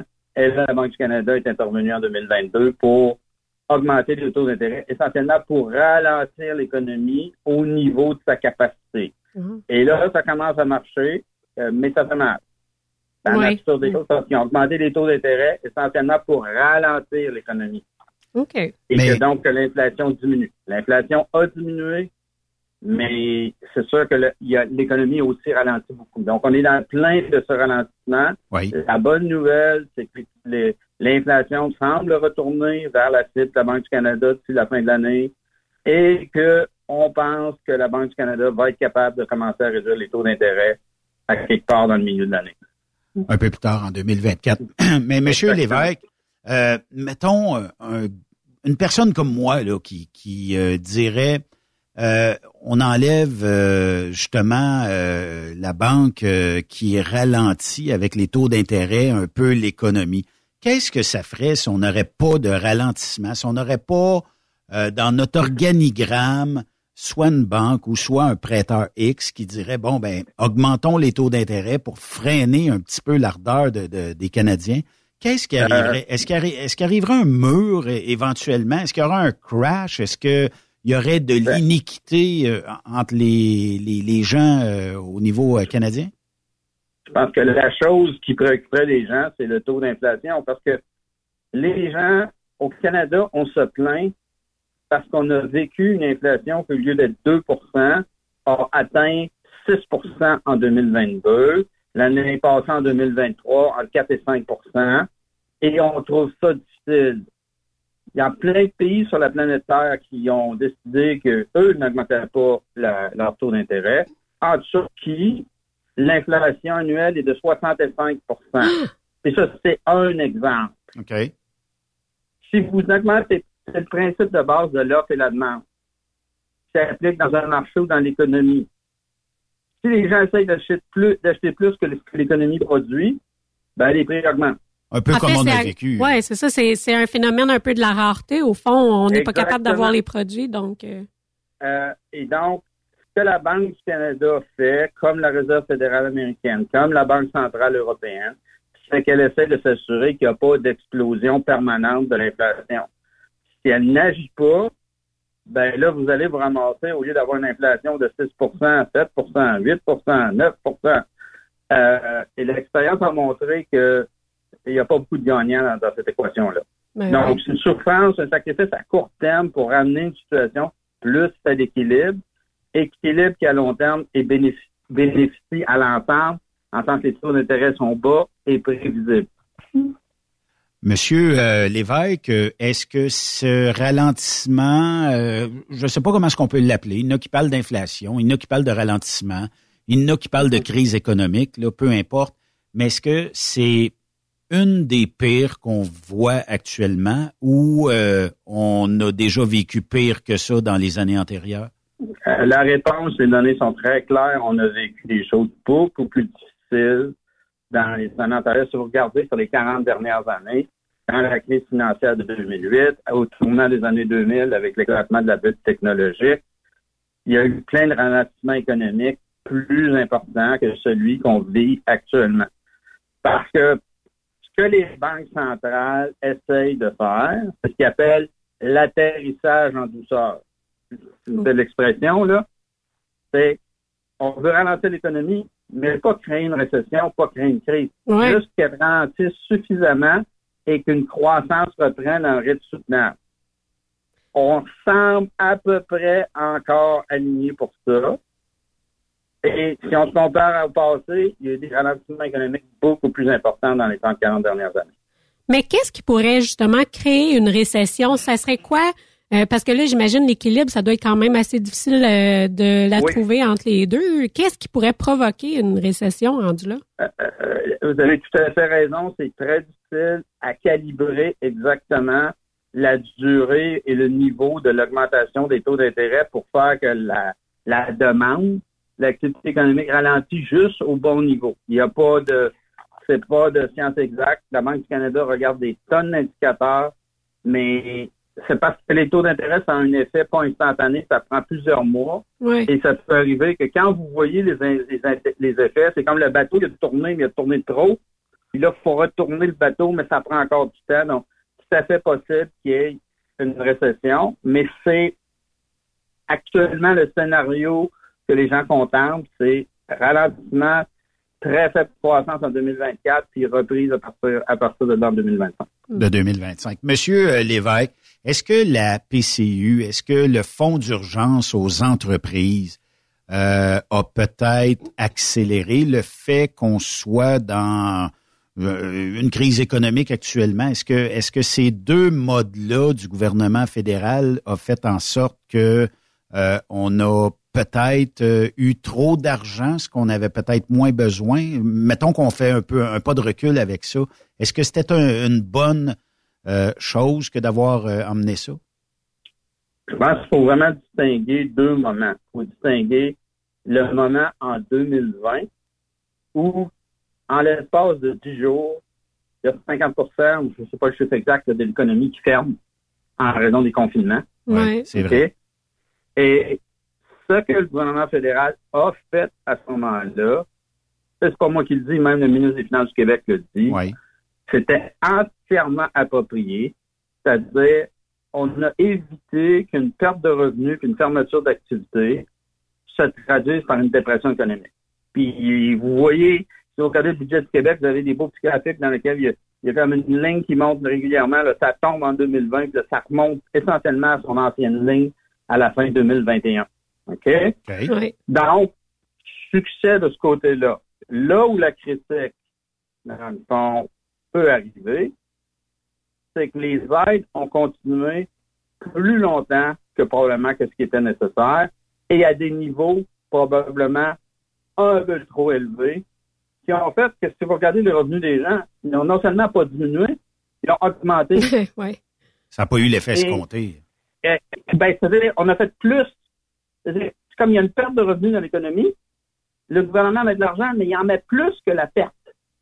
Ça doit Et avoir encouragé aussi les gens à dépenser encore plus, étant donné qu'il y a encore plus d'argent. Exactement. Et là, ben, la critique, c'est quand la reprise est arrivée, ces aides-là auraient dû être peut-être retirées plus rapidement et ça aurait diminué l'excès de demande parce que si vous avez complètement protégé les revenus des gens, ben, ils essayent d'acheter ce qu'ils essayaient d'acheter avant, mais l'économie ne le produit pas parce qu'il y a encore des, des secteurs fermés, il y a des problèmes des chaînes d'approvisionnement internationales, etc. Donc, cet excès de demande-là est en partie responsable de l'augmentation de l'inflation, puis donc, plus tard, de la réponse de la Banque du Canada pour dire euh, il y a trop d'inflation, etc. Et je pense que c'est un message qui, certainement depuis le milieu 2022 que la Banque du Canada passe, euh, de façon polie, mais mais dans le fond, les revenus disponibles n'ont pas vraiment baissé. Ils ont augmenté. Ma capacité économique a diminué. Donc, il y a comme un déséquilibre là, qu'on a créé. Et essentiellement, c'est un message de prudence au gouvernement. Euh, ça fait au moins euh, un an et demi que la Banque du Canada dit euh, si vous faites des aides, notamment pour l'inflation, que ce soit ciblé, ponctuel, etc. Est-ce que ça a été très écouté par nos gouvernements? Pas complètement. Ceci dit, c'est pas noir et blanc, c'est pas un pour un. Ce que les gouvernements ont fait a probablement contribué à ce que l'inflation soit un peu plus haute, mais les problèmes dans les chaînes d'approvisionnement ont aussi contribué beaucoup. Donc, euh, que- probablement une, bonne note pour 2020, mais des critiques peuvent être faites pour ce qui a été fait par la suite, qui était peut-être euh, trop de dépenses. Puis pour le fonds d'urgence, est-ce que c'était un peu la même chose? Euh, ben, faut pas, faut pas se leurrer. Combien d'entreprises ont, ont flairé la bonne affaire de prendre le 40 000, de, de, prendre le 60 000 et d'en remettre 40 000? C'est 20 000 de profit, là. Euh, je, moi, je, j'ai passé 35 ans au gouvernement. quand il y a des crises et des décisions qui se prennent rapidement, c'est toujours facile après le fait de porter du jugement, il n'aurait pas dû faire ci, pas dû faire ça. Je reviens à l'année 2020. Moi, je, si on me dit les programmes qui ont été mis en place en 2020 étaient trop généreux, je dirais, dans ce temps-là, ce qui était important, c'est de protéger l'activité économique, puis protéger les liens employeurs-employés. Ils ne sont pas allés avec le dos de la cuillère et c'était correct. Euh, et y a-t-il des détails qui auraient dû changer? Moi, je suis plus, je reviens au point de oui, mais le robinet, il aurait dû être fermé un peu avant. Mm. Et euh, puis évidemment, l'autre chose, c'est qu'il y a de l'argent qui va être perdu parce que quand vous dessinez des programmes comme ça et que ça doit être livré dans l'espace de un mois, des programmes qui normalement prennent 7-8 mois, puis là, il faut mettre des conditions, etc. Ben, alors que le gouvernement a dit aux fonctionnaires, non, on veut que l'argent sorte le plus rapidement possible. Ben, c'est sûr qu'après le fait, il va y avoir, il va avoir des, des éléments où dire, ouais, on aurait pu être. Ça peut pas être parfait, là. Non, non. Cette partie-là, moi, c'est un peu comme les gens à ces lignes de côté, là, au sport, qui disent, euh, ah, vous allez faire ci, faire ça. Bon, OK. L'argument qui est pensé plus sérieux, c'est la durée et euh, serrer les boulons plus rapidement. Ouais. Il a une question aussi que j'aurais, c'est que, bon, avec euh, l'état actuel de la main-d'œuvre, on, manque beaucoup de main-d'œuvre au Canada, au Québec. Euh, on sait qu'il y a beaucoup d'entreprises, euh, on voit les augmentations de salaire qui qui arrêtent pas pour essayer tout le temps d'encourager justement les gens à venir travailler pour eux. Est-ce que justement le fait que les entreprises veulent autant augmenter les salaires pour essayer justement de répondre à, ces besoins de main d'œuvre là, ça peut causer aussi un certain problème dans toute cette mathématique euh, d'économie-là? Euh, c'est clair que le marché, du, si vous regardez le marché du travail, le puis vous regardez ce qui s'est passé, ce qui se passe maintenant versus ce qui s'est passé dans le passé, ben, quand on avait des ralentissements économiques dans le passé, le taux de chômage augmentait passablement. Là, il a augmenté, mais pas tant que ça. On est encore dans une situation de marché du travail très serrée où les employeurs en concurrence dans, normale dans le marché, il, il faut qu'ils augmentent les salaires pour s'assurer qu'ils ont de la main-d'œuvre. Puis oui, cette, cette tension-là sur le marché du travail, OK, ben, c'est, ça complique un peu la, situation de la Banque du Canada. Mais d'un autre côté, c'est une bonne nouvelle. On a, on a peu de chômage. Si vous, hmm. voulez travailler, il y a des emplois disponibles. C'est une bonne nouvelle. Mais c'est sûr que ça va mettre cet enjeu-là, là, il ne disparaîtra pas demain matin avec le vieillissement de la population on est dans un univers où la main-d'œuvre va être rare pour les décennies à venir. Et donc, ça, ça va compliquer un peu, oui, le travail de la Banque du Canada. Puis euh, surtout de, chiffrer tout ça. En terminant, Monsieur euh, Lévesque, euh, je comprends que vous n'avez pas de boule de cristal et que le camionnage est une bébite à part, là, mm-hmm. pour ne pas dire très rare, mais quand même. Qu'est-ce que vous entre, qu'est-ce que vous voyez pour 2024 euh, dans l'économie peut-être nord-américaine ou peut-être même euh, québécoise ou canadienne? Est-ce que vous voyez une certaine reprise? Parce qu'on dirait que dans notre industrie, euh, on se plaît souvent à dire ça, on dirait qu'on sent la reprise six mois d'avance parce que les transporteurs voient de plus en plus de, transferts de stocks d'entrepôt, entrepôt et tout ça. On commence à regarder les tablettes. Qu'est-ce que vous voyez pour, mettons, la prochaine année? Ben, là, ce que je peux vous dire, la première chose, je suis pas un spécialiste, mais contexte général, la reprise économique, exactement, devrait, pour plusieurs industries qui sont comme des indicateurs avancés de reprise économique, parce que les entreprises font leur évaluation, puis ils prévoient que dans les camions, c'est parce que les gens vendent demain matin, c'est ce qu'ils vont vendre dans un mois, deux mois, trois mois, quatre mois. Il y a des, des enjeux saisonniers. Donc, si anticipe une reprise, ils vont refaire les stocks et donc ça, ça va avoir des impacts avant même que dans la rue, là, on voit comme l'activité économique euh, un, peu meilleure. Donc, je pense si la reprise qui se dessine et que l'économie reprend en 2025, dans la deuxième partie de 2024, pour une industrie d'appui, devrait être une bonne chose. Évidemment, devrait s'améliorer. Là, le risque que vous avez aussi, c'est aussi toute la question des coûts. Bien évidemment, là, c'est les coûts du carburant. Oui. Puis, la, il y a des risques d'un côté, mais il y a des bonnes nouvelles de l'autre côté. OK. C'est-à-dire, ben, vous êtes vulnérable aux augmentations du prix de l'énergie, ces marchés mondiaux. Ces temps-ci, il y a beaucoup de risques géopolitiques. Tout ce qui se passe au Moyen-Orient fait que ça a augmenté les tensions. On avait vu d'ailleurs une augmentation importante des prix du pétrole lors du déclenchement de la guerre en Ukraine. On a, ça s'est redescendu généralement, mais là, ça remonte un peu. La bonne nouvelle, c'est que l'Amérique du Nord, c'est un havre de sécurité énergétique. La production de pétrole et de gaz naturel aux États-Unis augmente. La production de pétrole augmente au Canada. Donc, un, il n'y aura pas de pénurie. Deux, ça devrait aider à, du côté des coûts de production euh, euh des, des inputs des camionneurs, ça devrait, dans le fond, aider. Et évidemment, l'autre partie, très importante aussi, ça va être la réduction des taux d'intérêt. Donc, au fil du temps, euh, par rapport au niveau actuel, les taux d'intérêt, évidemment, il y a plusieurs, de, de plusieurs camionneurs, une, une, grosse partie de ces montants-là sont financés. Oui. Dépendant des, des, des durées de prêt et des, c'est des prêts à taux variables, ben, tout ce qui est à taux variable va finir par redescendre. Donc, ça, ça va être une baisse des coûts de production, des, des, des coûts d'intrants qui va être intéressante pour, pour l'industrie. Puis il y a bien des, des, équipements qui ont été achetés à fort prix aussi, fait que ça a un impact, tout ça, euh, en même temps. Monsieur euh, Louis Lévesque, merci beaucoup de votre participation. On y voit plus clair avec euh, vos, votre information aujourd'hui. Je l'espère, mais c'est malheureusement pas un portrait qui est 100% clair. Et si vous me parlez dans deux mois, il y a probablement des Ça va avoir changé. sais pas, merci beaucoup. Merci. Merci. Bonne journée. Louis Lévesque, qui est président du comité des politiques publiques de l'Association des économistes québécois.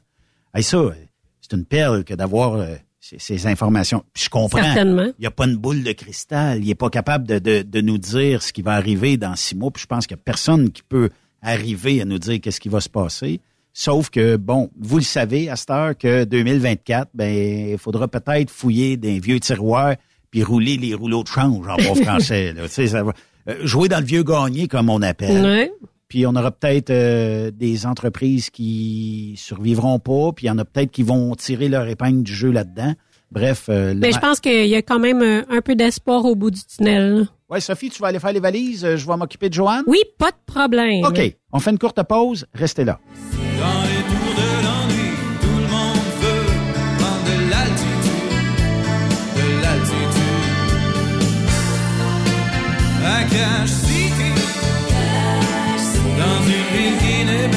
Après cette pause, encore plusieurs sujets à venir. Rockstop Québec.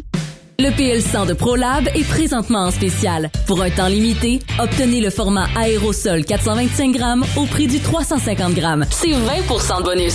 De plus, les formats en liquide, comme le 4 litres ou le 20 litres, sont à 10% de rabais. C'est disponible chez les marchands participants. Parfois, la recherche d'un emploi, c'est compliqué et ardu.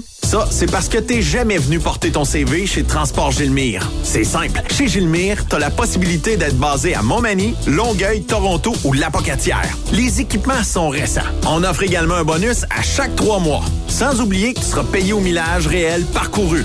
Et bienvenue aux nouveaux diplômés.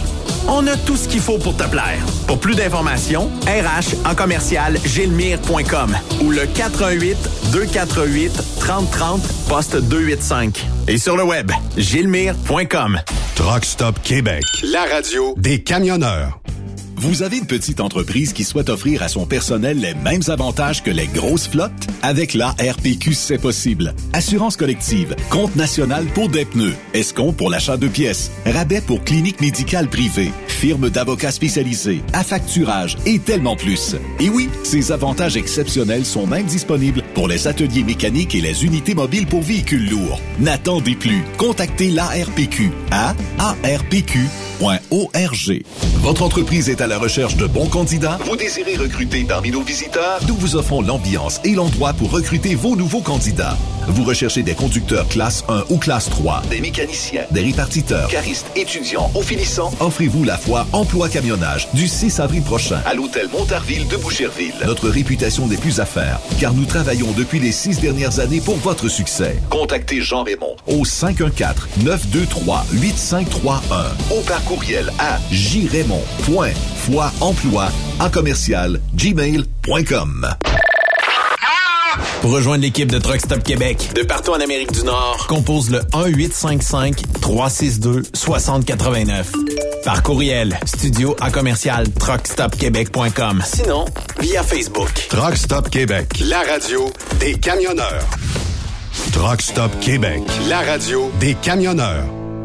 Pour plusieurs camionneurs et brokers, la comptabilité, c'est compliqué et ça demande des heures de travail. Céline Vachon, comptable dans le transport depuis 20 ans, est votre solution.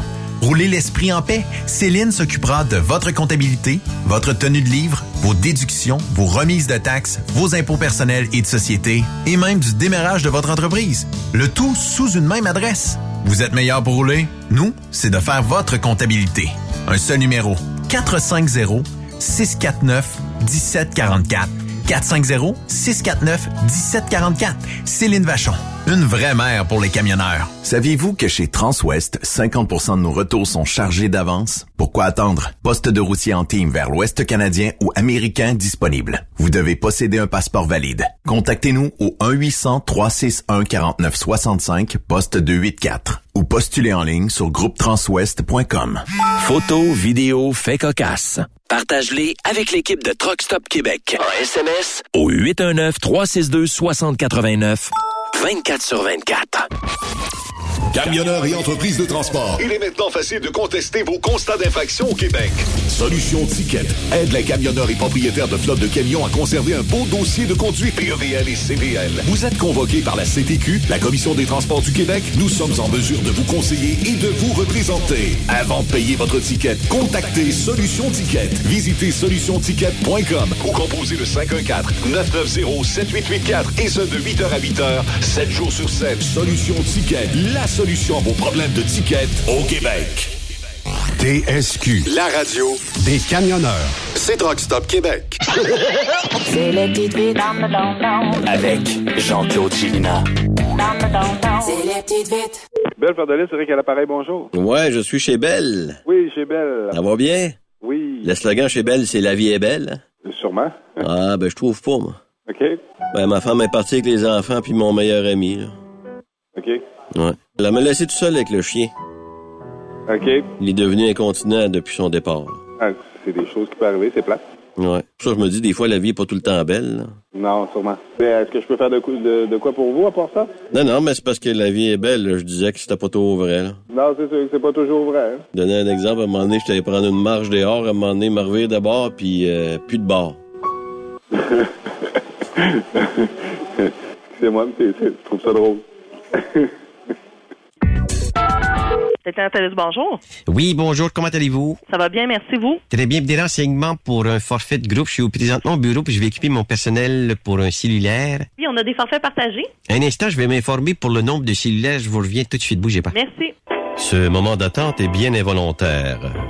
Ben, bien involontaire, ça se discute. Mais en tant qu'animateur de moment d'attente, je me permets de vous dire que je vous accompagne, voilà. Hum, tu sens bon? Oui, bon, alors c'est ça. Oui. Désolé, euh, je vais prendre ça en Vous note. avez une très belle, euh, très belle musique d'ambiance hein, quand on est sur attente. Donc, vous, vous offrez ce genre de forfait-là. Oui. Alors, Alors, vous moi, je- partagez vos minutes. on partage les minutes, c'est ce que je vais... 14. À 14. C'est ça que je vais expliquer à la gang. Je vous reviens un instant. Ah, il est un raide. Vous êtes toujours en attente? Eh bien, qu'à cela ne tienne, je suis de retour, moi. Oui, oui, c'est moi. Nous sommes deux. Je crois que tu me désires. Je sens ces choses. tu as le goût de me mordiller follement les lobes d'oreilles. Vas-y, la grande, gâte-toi.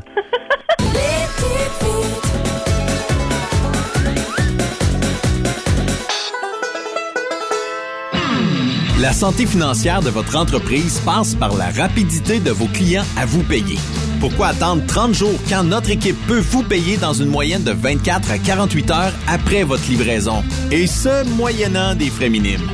Chez Affacturage JD, nous l'avons compris et nous avons la solution, soit l'affacturage. C'est simple, on achète vos factures. Faites comme des milliers d'entreprises, reprenez en main vos recevables. Appelez-nous maintenant au 1-888-694-8721. 1-888-694-8721. Affacturage JD. Benoît Thérien. Vous écoutez le meilleur du transport. Truck Stop Québec. Notre prochaine invitée, c'est toujours bien le fun de jaser avec parce qu'elle, euh, c'est une passionnée de camionnage, c'est une passionnée aussi de ah, tout ce qui touche euh, les euh, brokers et tout ce qui touche l'industrie au complet. Puis on va aller la rejoindre. C'est Joanne Couture. Comment ça va, ma belle Joanne? Bonjour Benoît, ça va très bien. T'es parqué où? Qu'est-ce que où est-ce que t'es en ce moment même, euh, Joanne? Là, j'étais à Beaver Dam, Ohio. Beaver Dam, il y avait Ohio. Au, OK. euh, au Puis- Flying J. Puis, euh, est-ce que tu parcours des États l'hiver?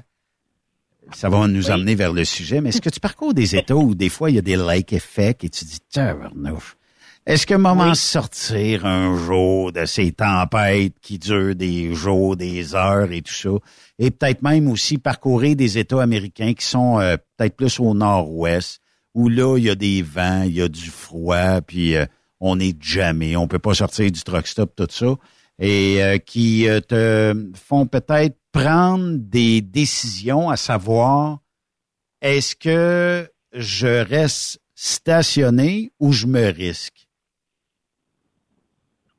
Ça, euh, oui. La, réponse courte, là, c'est oui. Je fais- J'ai fait tout. J'ai fait tous les États américains. Euh, ça fait 30 ans que je fais de la route. J'ai fait toutes les provinces canadiennes. Fait que du pays, j'en ai vu. Euh, des conditions hivernales, j'en ai vu. Puis au fil des années, il y en a qui aiment ça, le- le challenge, mais quand j'étais plus jeune, le challenge, il était le fun. Mais là, je suis rendu un peu plus avancé dans mon âge. Puis euh, Plus sage. euh, Faut, faut dire plus sage, Joanne. oui, c'est ça, plus sage. Puis là, euh, le challenge, c'est comme, euh, comme on dirait en anglais, là, been there, done that, got the t-shirt. Yeah. Fait que euh, j'ai fait mes preuves, là, j'en ai pas, j'en ai pas approuvé, là. Fait que c'est, quand on est plus sage, on veut réduire notre stress. Oui. Fait a des fois qu'on prend des décisions que c'est pas la meilleure décision en frais du compte de banque puis de revenus, mais c'est la meilleure décision en frais de réduire le stress. Puis le printemps va arriver, là, puis quand le printemps arrive, puis les chemins sont beaux, puis toute la température est belle, ben, on renflouera le compte de banque à ce temps-là. Ça, c'est vrai. Mais toi, est-ce que tu es plus de type aventurière? C'est-à-dire que ça t'en prend là, du vent, de la neige pour te stopper dans un truck stop versus peut-être dire non, non, moi je vais rester au truck stop puis je bouge pas. Ben, ça n'en prend, là, mais il y a aussi que, comme euh, expliqué ça à, à des dispatchers, quand la, les- la, la pénurie de pièces pour les morceaux pour réparer des camions, ça a commencé là, dans, durant le temps de la COVID. Là. Oui. J'ai expliqué à mon dispatcher, je dis, écoute, euh, il y a une grosse tempête qui passe, là. Pas tout le monde a le même niveau de qualification puis le même niveau de confort. C'est vrai. Moi, je veux pas être dans le pétrin à quelqu'un d'autre, là. Fait que je vais rester à la maison, puis le voyage qu'on couvre pas aujourd'hui, là, il sera pas dans le champ parce que quelqu'un d'autre a fait un seras juste en retard, puis c'est tout. Il sera juste en retard, ça fait juste, c'est juste un petit téléphone à faire, là. Puis, ouais, le client va peut-être chialer, là, puis explique au client, là, écoute, regarde la météo, là. C'est pas comme si, c'est pas comme si j'aurais été me faire faire mes ongles, là. Ouais, c'est ça. C'est pas, pas une mauvaise raison. Mais il y a, y a une incompréhension des fois de la part des clients. Peut-être moins des dispatchs, là. Les dispatchs, je pense qu'ils comprennent la game. Mais il y a des clients qui disent comment ça se fait, puis c'est pas, tu sais, en fait, c'est pas un chasse-neige qu'on conduit. C'est un camion. Oui. Puis il y en a Oui, bien qui comprennent pas ça. Il y en a qui ont.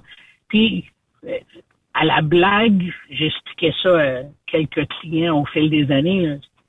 Quand j'arrive euh, c'était la grosse tempête de neige, là, puis j'étais à Guérite, là, euh, en, en- en face de... J'arrive dans ta cour, là. Il y a personne qui me fait une parade, là. Ben non. C'est pas, hey, Joanne est là, là.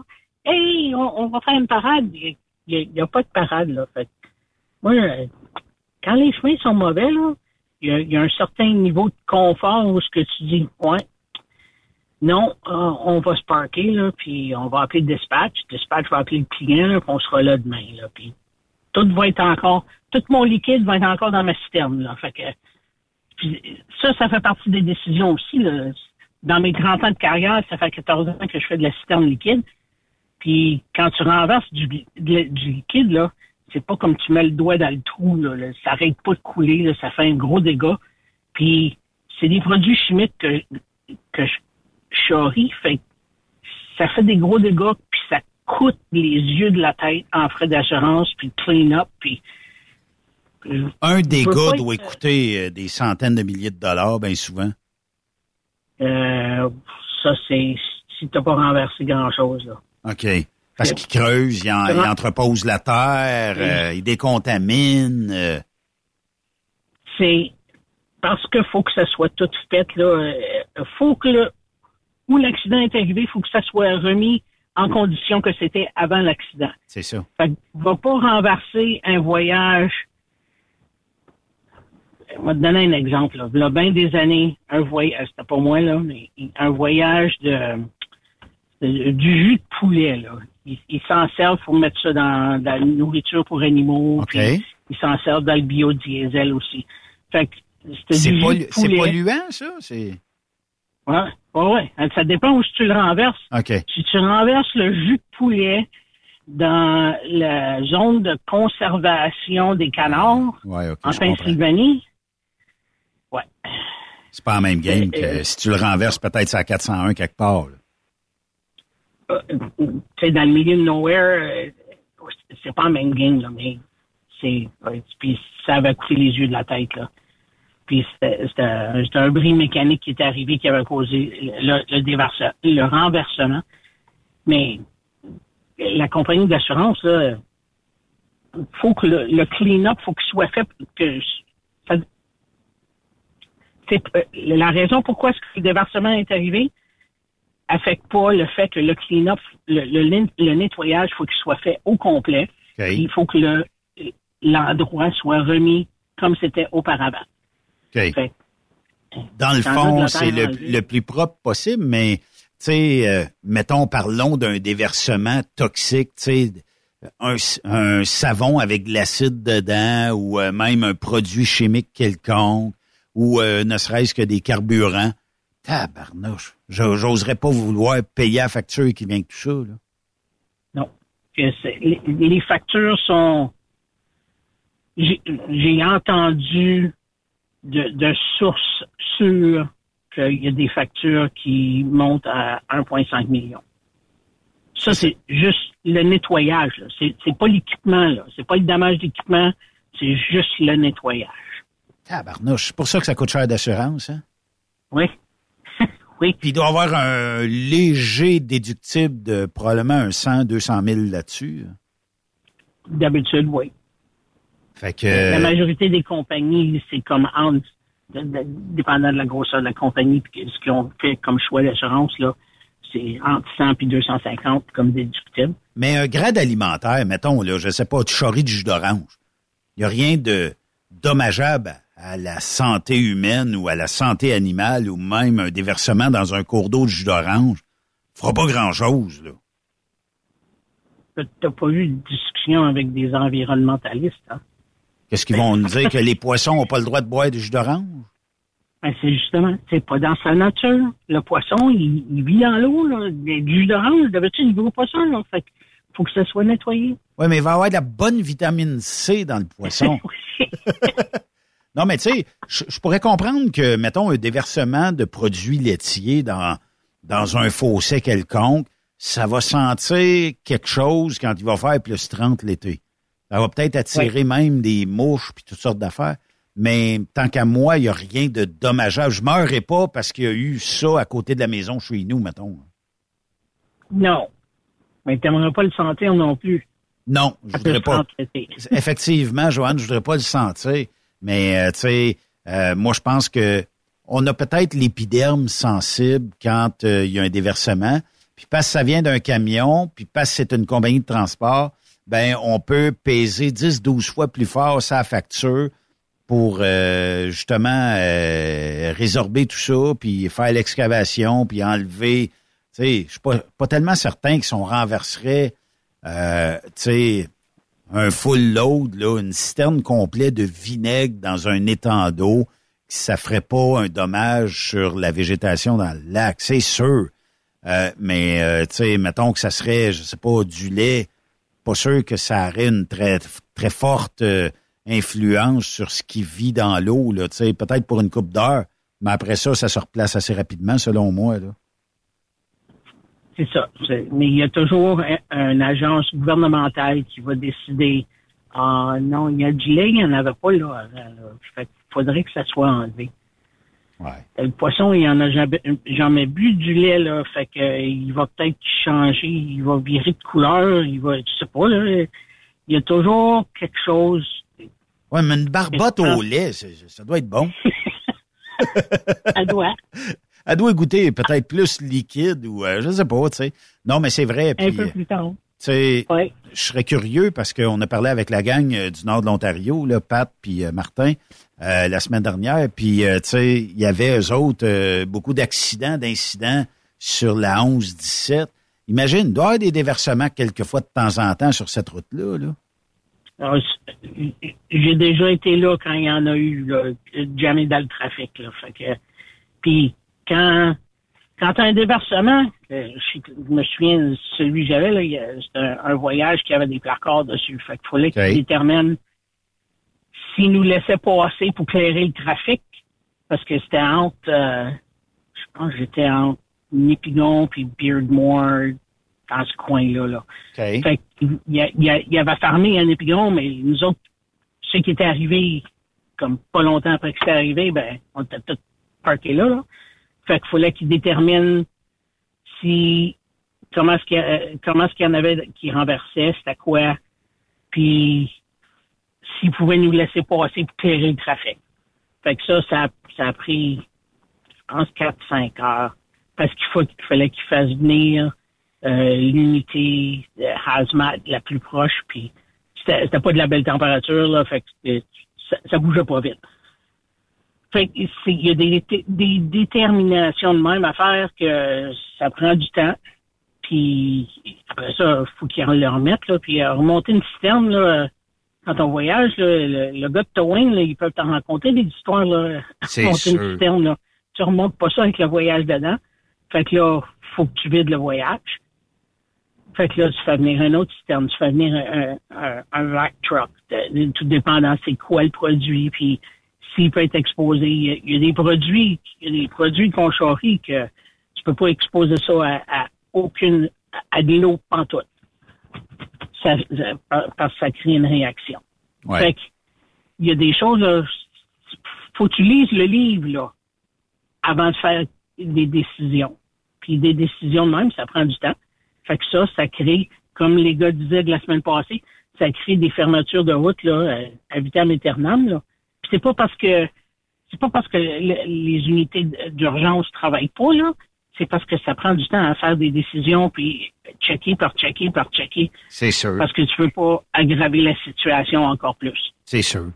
Mais, euh, tu sais, on parle souvent de, de, de, de toutes sortes de choses là, dans l'industrie du transport, mais notamment, je sais que tu es une femme très impliquée dans tout ce qui est, bon, organisme, euh, puis euh, tout ce qui peut aider l'industrie, des fois, à se réglementer, puis euh, même principalement les brokers et tout ça.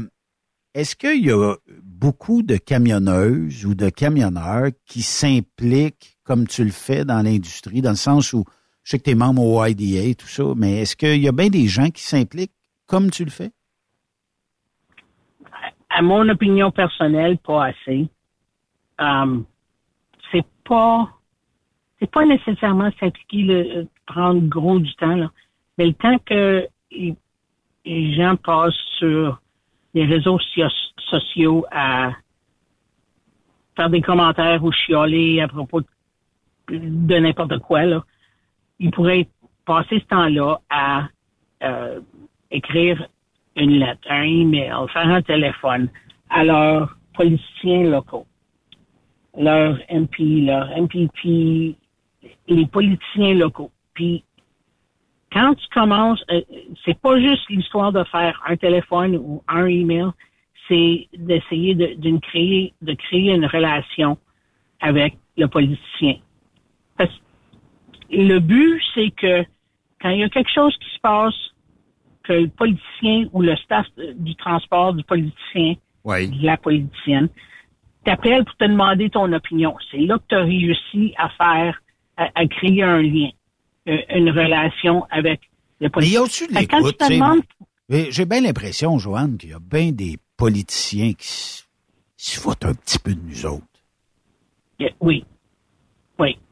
Mais, mais quand tu manques du papier de toilette euh, au début de la COVID, ah, là, là, ils veulent nous parler. Ouais. Ils veulent savoir qu'est-ce que c'est faire que pour améliorer nos conditions. Et c'est de prendre des incidents comme ça, là, comme le début de la COVID, où ce qu'on a eu bien des conversations, puis c'est de garder ces relations-là avec les personnes qui font des décisions plus tard. Fait que, en, en commençant à, à- à travailler avec le politicien euh, au début de la COVID pour améliorer les conditions, là, comme, écoute, on a besoin de la salle de bain à quelque part, là. Faites quelque chose, là. Ça, ça, ça développe, ils ont, ils ont comme compris, là, quand tu expliques graphiquement. Puis, ça développe une relation que plus tard, quand tu réalises que, bon, comme les gars disaient la semaine passée, là, je, je sympathise beaucoup avec eux autres. Dans le nord de l'Ontario, là, un rest area, là, c'est comme un. c'est- Ben, t'as même pas de place pour un truck pour rentrer là-dedans. Tu peux pas virer, même pas pour rentrer. Puis il n'y a pas de lumière. La, la pancarte, là, c'est euh, une pancarte bleue avec une tête de pique-nique blanche, là. Ça Ouais. dit pas grand-chose, là. Ça dit pas s'il y a de la place pour des trucks, s'il n'y a pas de place pour des trucks. Quand il neige, euh, la pancarte bleue, là, euh, t'as pas grand temps pour faire une décision, là. Fait que c'est là, là où ce que le nord de l'Ontario a un, un manque extrême de d'air de stationnement. Ouais. C'est pas juste aller me chercher un café, c'est pas juste arrêter faire pipi, là. C'est si tu peux pas arrêter à nulle part, là, tu Ouais, peux pas faire fa- rien la de fa- ça, la là. fatigue prend le dessus à un moment donné. la fatigue, le- les conditions hivernales, là, comme la semaine passée, là, il y avait la, la 17 dans, dans le coin de Wawa, là, j'étais pas là, là, mais d'après ce que j'ai lu, là, il y avait comme deux, trois jours de fermeture, là, à cause des conditions hivernales. Puis, t'as besoin, il y a besoin de plus d'air de stationnement. Puis ça, ça fait des années qu'on le dit. Puis, comme les gars disaient la semaine passée, c'est que le nord de l'Ontario, c'est pas beaucoup des votes. Ouais. Fait que sont- les, politiciens font ce qu'ils peuvent, mais c'est pas plusieurs euh, ci- circonscriptions. Fait c'est pas beaucoup de votes, fait qu'il y a pas autant de pression. Fait que c'est là où ce que le reste de nous autres qui restent pas dans le nord de l'Ontario, qui restent dans les- les grands centres, qui sont dans des circonscriptions politiques plus populées, ben, si nous autres, on parle à nos politiciens, puis on crée des relations avec eux autres pour expliquer, là, puis, puis c'est pas expliquer en termes, là, tu as besoin d'un diplôme d'université euh, avec trois degrés, là. C'est d'expliquer exactement comme je viens de le faire, là. La pancarte bleue avec la table de pique-nique, là, elle me dit rien, là. Ouais. Faites quelque chose. Oh oui. Mais, Puis, mais, mais, il y a- mais on dirait que, tu sais, ça lui passe bien dix pieds par-dessus sa tête. Je comprends, là, qu'il faut leur écrire, il faut leur rappeler, mais j'ai toujours l'impression que ça lui passe dix pieds par-dessus sa caboche. faut être comme la roue qui grince, qui a besoin de la graisse. Tout le temps. Le plus tu grinces, le, le- c'est ça, c'est, c'est juste ça. là. Ouais. Puis ça, là, s'impliquer de même, là, puis dévelop- développer une relation avec un politicien local, dans, dans ta circonscription, là, ça donne, ça crée des relations que ça, ça va être pas juste le transport, là. Il y a quelqu'un dans ta famille qui va avoir euh, quelque sorte de problème de paperasse, de passeport, de je sais pas trop quoi. Puis, ah, attends une minute, m'a appelé mon gars, euh, le gars à qui je parle tout le temps là, à propos du transport là, au bureau de- du politicien, puis euh, on va tout régler ça. Là. Ouais. Puis, ça crée, puis ça coûte pas rien. là. C'est juste un petit peu de temps C'est sûr. que tu développes une relation avec tes politiciens locaux. Parce que Ouais. tu votes local, là. tu votes pas national. Là. Ouais. Tu votes local dans notre système. Fait que c'est, c'est là où ce que ça serait comme un désir que les gens s'impliquent plus pour essayer d'être la roue grinçante là, qui, qui éventuellement va avoir un peu de graisse. Le Mais- plus qu'on grince, On, on jase, Joanne, combien il y a de membres au IDA au Canada? Est-ce qu'on le sait? euh, on, on, on, on est proche de 1000. Ça fluctue, ça, ça a monté, ça a descendu. là. Si on en aurait plus, ça serait beau. Puis, c'est pas... Le, le prix d'un bon steak, là, c'est c'est le coût du membership annuellement. Que c'est 45 pièces par année US. Mais mettons, là, euh, on jase. Qu'est-ce que ça donne à un broker d'être membre de l'OIDA, qui est la Owner Operation, euh, le regroupement américain de la Owner Operation, Operator? Oui, la, Owner Operator Independent Driver Association. Ça donne que n'importe qui qui fait des États, premièrement, il est soumis à, au règlement américain quand ils sont en sol américain. Fait que ça, c'est où, on a plus de, de, clout, parce que le système américain, à place de euh, d'avoir affaire à faire avec chaque province comme au Canada, chaque ministère du Transport est provincial. Fait que les règlements sont tous provinciaux, fait qu'ils changent d'une province à l'autre. Mais aux États, c'est la FMCSA.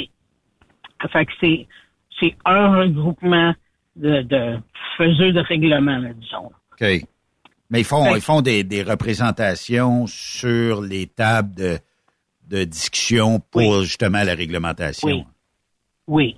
On a un staff de quatre personnes à Washington, full-time, Mhm. qui euh, travaillent avec la euh, en concertation avec la FMCSA, avec Oui. DOT, qui font euh, du lobbying avec tous les politiciens pour essayer. Le, le but, c'est pas totalement de changer des lois. Le but, c'est de de- d'essayer de, de les arrêter de faire des mauvaises lois, de faire des mauvais changements, là, comme, comme on dit en anglais, le cut them off at the pass, Ouais. pour, pour pas qu'ils qu'ils commencent comme là. cette année, c'est ils parlent de, de, de limiteur de vitesse. Quelque Ouais. chose que Euh, je pense, je pense on qu'on veut l'emmener, on veut l'emmener pas mal euh, aux États-Unis, hein, le, le limiteur de vitesse. Oui. Fait que euh, ils ont eu, ils ont fait un notice of proposed rulemaking qui est posté dans, sur le site du gouvernement, puis les, les gens, incluant les Canadiens, euh, peuvent faire des commentaires sur euh, le ce qui est proposé d'être un, nou- un nouveau règlement. Puis quand ils ont posté ça, ils ont eu presque 16 000 commentaires. Hmm. Fait que là, ils sont dans, en train de... Faut qu'ils... Euh, faut qu'ils... Euh, Faut qu'ils amènent ça, euh, disons, euh, aux faut tables. qu'ils regardent tout... Ouais, faut qu'ils regardent tous les commentaires, puis il faut qu'ils mettent ça... Tous les commentaires soient euh, amalgamés dans leur processus. Fait que là, ils sont en, en train de regarder les commentaires. OK. Puis sur les, puis ça c'est posté pu- publiquement là. Fait que tu peux aller voir ce que d'autres mondes ont écrit. Puis sur les presque 16 000, il y en avait comme 15 000 qui étaient pas en faveur du limiteur de vitesse. Ouais, aux États-Unis, euh, il y a un bon lobby qui euh, défend ceux qui sont anti-limiteurs de, de vitesse.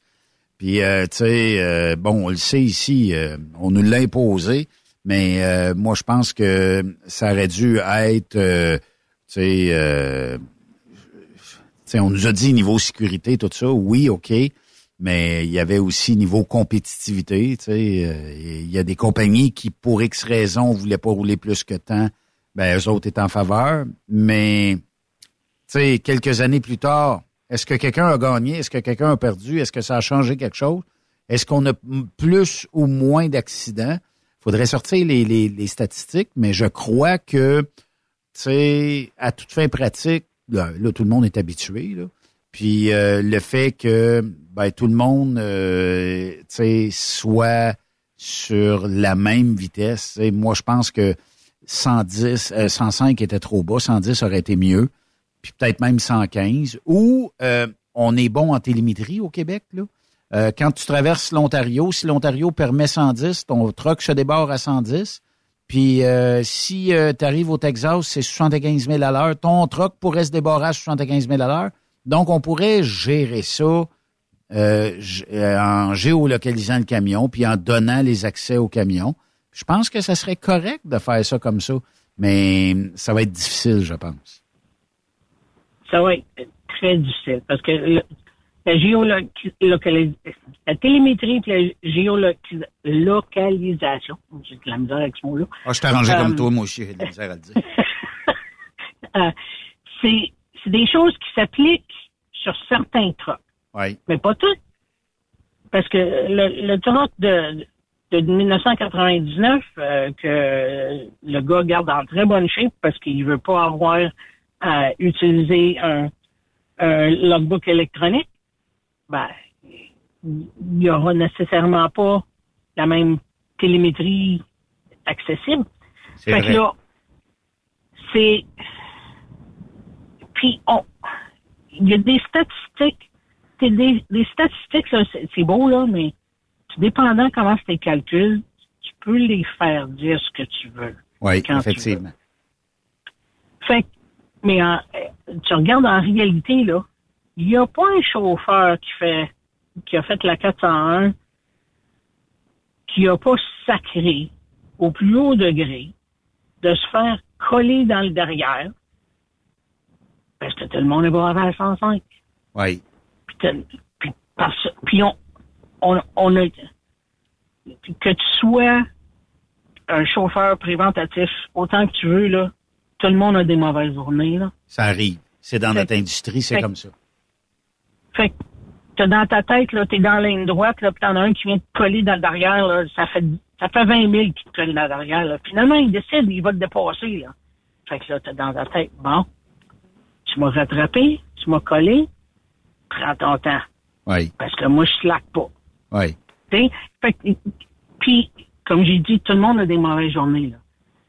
Puis il y a d'autres journées où que, ah, bon, cette année, là, lui, il, il dans- ça fait 20 000 qu'il met dans le derrière. On va slacker, on va s'en débarrasser, là, qu'il aille se promener. Ouais, ils vont suivre Puis- pareil. C'est, Le ça. comportement euh, routier, il est toujours bien euh, difficile. Joanne, merci euh, beaucoup de ta participation. C'est pas assez long. Il faudrait se booker euh, deux périodes ensemble. Toujours bien le fun de te jaser. Étirer la sauce, oui. Oui, ça c'est cool. Lâche pas, Joanne. Bonne route à toi. Sois très prudente. Puis watch out à ceux qui te suivent par en arrière. Oui. Parfait. Merci, Benoît. Bonne Merci. journée. À la prochaine. Bye bye. Bonne route à tous les auditeurs. Ben oui, Joanne est toujours, toujours disponible pour Trucks Up Québec. C'est toujours bien le fun et la réglementation, euh, de rendre euh, le métier de broker plus facile.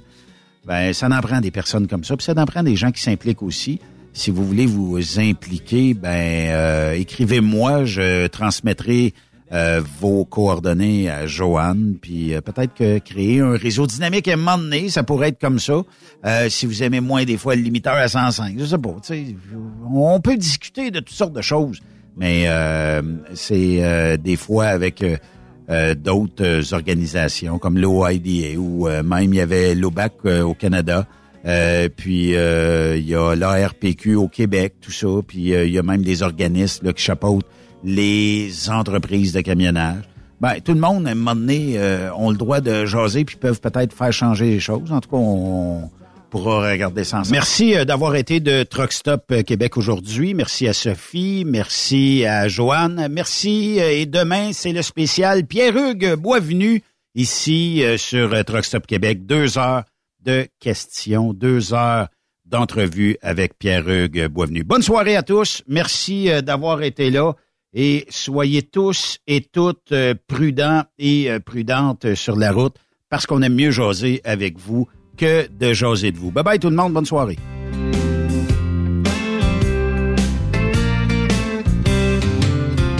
Wasn't born for digging deep holes. I'm not made for paving long roads. I ain't cut out to climb highline poles, but I'm pretty good. Vous aimez l'émission?